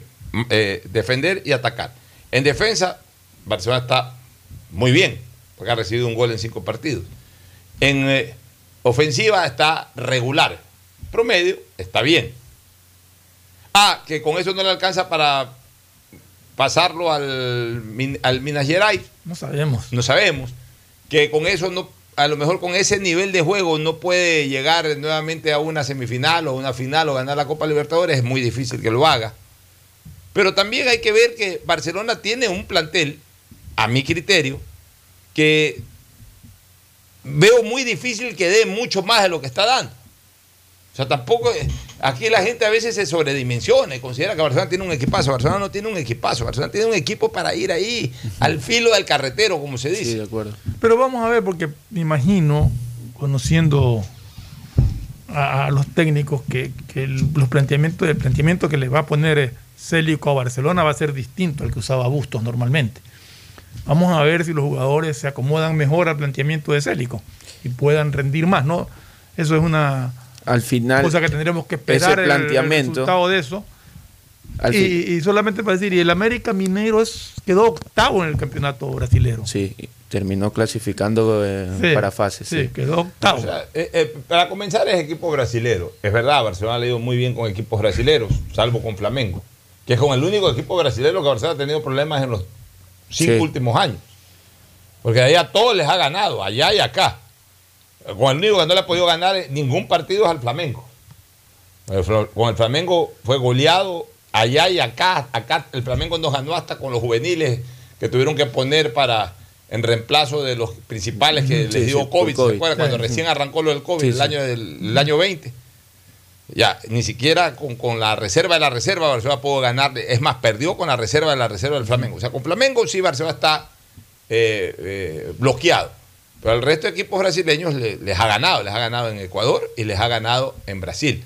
Pero veamos cómo le va con el Minas Gerais. Sí, mire que, Ahora, Fernando decía algo también que, que es bueno anotarlo ahora que Célico va a hacer, eh, que hoy a propósito tendrá su primer entrenamiento a las cuatro y media, que con esta ofensiva que todos conocemos cómo juega Célico, puede que quizás Barcelona, eh, sus jugadores eh, lleguen un poco más al área, pisen más los volantes, que es lo que pedía hasta Pocho, lo ha dicho. Y mira que Y ayer ya terminó y, y los que están haciendo gol ahora son Manuel los volantes. Martínez. Al fin nuevamente, pero yo que decía, ¿hace cuánto tiempo que no hace un gol Martínez? ¿Hace cuánto tiempo que no hace un gol este Díaz? ¿Hace cuánto tiempo ya comenzaron? Ayer hizo gol Ayer- Martínez y Preciado se comió un mano a mano. un gol ya solo, exactamente. Eso es lo que le digo. Capaz ahora con este nuevo planteamiento, con este nuevo técnico, Barcelona tendrá oportunidades de marcar más y ser un poco más sólidos en la defensa, porque así también como uno trata de atacar más, por ahí quedan espacios en la parte de atrás. Vamos a ver, lo, lo de la América fue impresionante, ¿no? Sí, yo también digo, eh, la verdad es que no pueden, no hay, o sea, no te pueden empatar un partido de 3 a 0, ahí sí ya no se puede. Yo sí digo que eso tiene que terminar en, en puteadas dentro de un Si vas- vas camerino. perdiendo dos, no te sea, pueden empatar. Ganas de visitante y vas ganando 2-0 de local y te terminan virando el resultado Ya, ganando no, en penales. No, y en los penales estás a un penal de, de clasificar, cobra tu arquero, pega en el palo, después el mismo arquero salva la embarrada, Sí. pues está un penal, después vienen dos seguidos a fallarlo, ya te quisiste Oye, a propósito, algo que no alcanzamos a comentar eh, el día de ayer eh, fue esa definición de penales del Chelsea con el Liverpool. Que Mendy, el arquero del Chelsea, se echó un partidazo extraordinario, pero faltando un minuto para acabar el, Acabar el partido, partido. el técnico decide cambiarlo para meterlo al Al arquero Kepa. a Kepa, que supuestamente era especialista en atajar penales. Patearon todos, No tapó no ni tapó uno. ni uno, y a él le tocó patear, Patear. y fallar el penal decisivo. Realmente pobre. El Chelsea a propósito está en venta porque Sí. eh, Claro. Román Abramovich ha puesto en venta al equipo. Y antes me decía mi nieto que Ewan McGregor lo quiere comprar. Hay algunos, ya salieron, sí, sí. ¿Cuál McGregor, el peleador? No. Sí, sí, sí, creo que Oye, sí. una última pregunta, Católica, ¿cómo quedó? Católica ganó 2 a 0 con Católica otra buena actuación de, de este Díaz. Eh, Gol de el Díaz, panameño metía Gol gol de Díaz. partido. E incluso ayer hasta acá se hace un golazo. Puede ver ahí algo del O sea, resumen ya nada está más. clasificado Católica, ¿a Católica? ¿A clasificado. grupos? No, todavía. a la tercera, igual que Barcelona. Ya, igual que Barcelona, la tercera fase. ver, los dos Cat- clasificados eh, Barcelona, le. Barcelona le toca a América y al Católica le toca a Strongers. Otro Mejor- equipo boliviano. Mejor para Católica. Católica no va a tener problemas con Destroyer. Para Barcelona es un poco más complicada. La cosa, próxima ¿no? semana sería el partido. Nos vamos a una recomendación final y luego al cierre. Auspician este programa. Aceites y lubricantes Gulf, el aceite de mayor tecnología en el mercado. Acaricia el motor de tu vehículo para que funcione como un verdadero Fórmula 1 con aceites y lubricantes Gulf. ¿Quieres estudiar, tener flexibilidad horaria y escoger tu futuro? En la Universidad Católica Santiago de Guayaquil trabajamos para el progreso en educación, ofreciendo cada día la mejor calidad y para ello estamos a un clic de distancia. Escoge la carrera de tu vocación. Puede ser marketing, administración de empresas, emprendimiento e innovación social, turismo, contabilidad y auditoría, trabajo social y también derecho. Consulta en nuestra página web mayor información y esquemas de admisión. Universidad Católica Santiago de Guayaquil, formando siempre líderes. ¿Sabías que en Claro hay más que smartphones? Puedes encontrar una gran variedad de equipos para ti, como parlantes y aspiradoras, monitores e impresoras, mini proyectores, smartwatch y muchos equipos más. Y si eres cliente Claro, aprovecha y llévalos a 18 meses. Cómpralos en claro.com.es. Conectados, podemos más. En Banco Guayaquil no solo te estamos escuchando, estamos trabajando permanentemente para hacer cada una de tus sugerencias, porque lo mejor de pensar menos como banco y más como tú es que lo estamos haciendo juntos. Banco Guayaquil, primero tú. Ecuagen, medicamentos genéricos de calidad y confianza a su alcance. Ecuagen, una oportunidad para la salud y la economía familiar. Consuma genéricos Ecuagen. El progreso y bienestar para ti y tu familia va porque va, va porque va. En más de 500 días de gestión, estamos interviniendo en 1.500 frentes de obras y servicios que transforman vidas. Distribuidor de tráfico en la vía Aurora San con la vía 1 y la arboleda en la T de Salitre. La ampliación de puentes Bulubulu, Puente Trovador, Puente Estrella y la ampliación de 2 kilómetros de vía kilómetro 26 Puerto Inca Naranjal. En estas y las demás obras, tomar precaución. Las molestias de hoy son la prosperidad del mañana. Prefectura del Guayas. Susana González, prefecta. Estamos en la hora del pocho. Gracias por su sintonía. Este programa fue auspiciado por... En Claro no hay solo smartphones, también hay una gran variedad de equipos para ti como parlantes y aspiradoras, monitores e impresoras, mini proyectores smartwatch y muchos equipos más. Si eres cliente Claro, llévatelos a 18 meses. En claro.com.es conectados podemos más.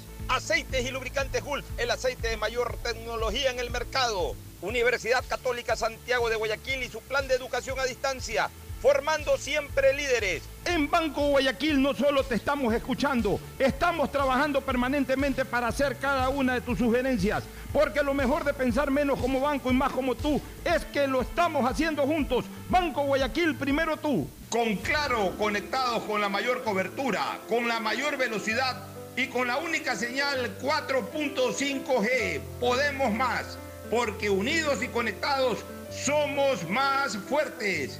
Con claro, conectados con la mayor cobertura. El progreso y bienestar para ti y tu familia va porque va, va porque va. Son más de 30.000 guayasenses ya capacitados por medio de nuestro programa Guayas Tech de Prefectura del Guayas. Con cursos gratuitos potenciamos tus destrezas y habilidades para el desarrollo de tu emprendimiento. Inscríbete ahora en www.guayastech.edu.es. Aunque la conectividad no es de nuestra competencia, el desarrollo humano de todos sí es de nuestra incumbencia. Prefectura del Guayas. Susana González, prefecta. Tu chip plus de CNT cuesta 3 dólares y con él puedes Chatear, mensajear, likear y postear. A todos estar. Hablar sin parar, comentar al azar y siempre navegar, compartir y mostrar, subir y descargar. WhatsApp, WhatsApp, WhatsApp. TikTokear.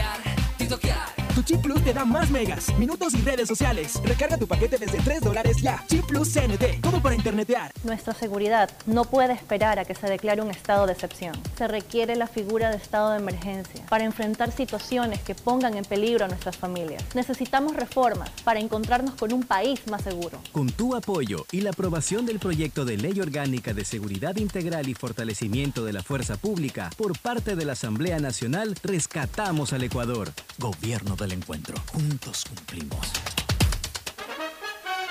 Este fue un espacio contratado.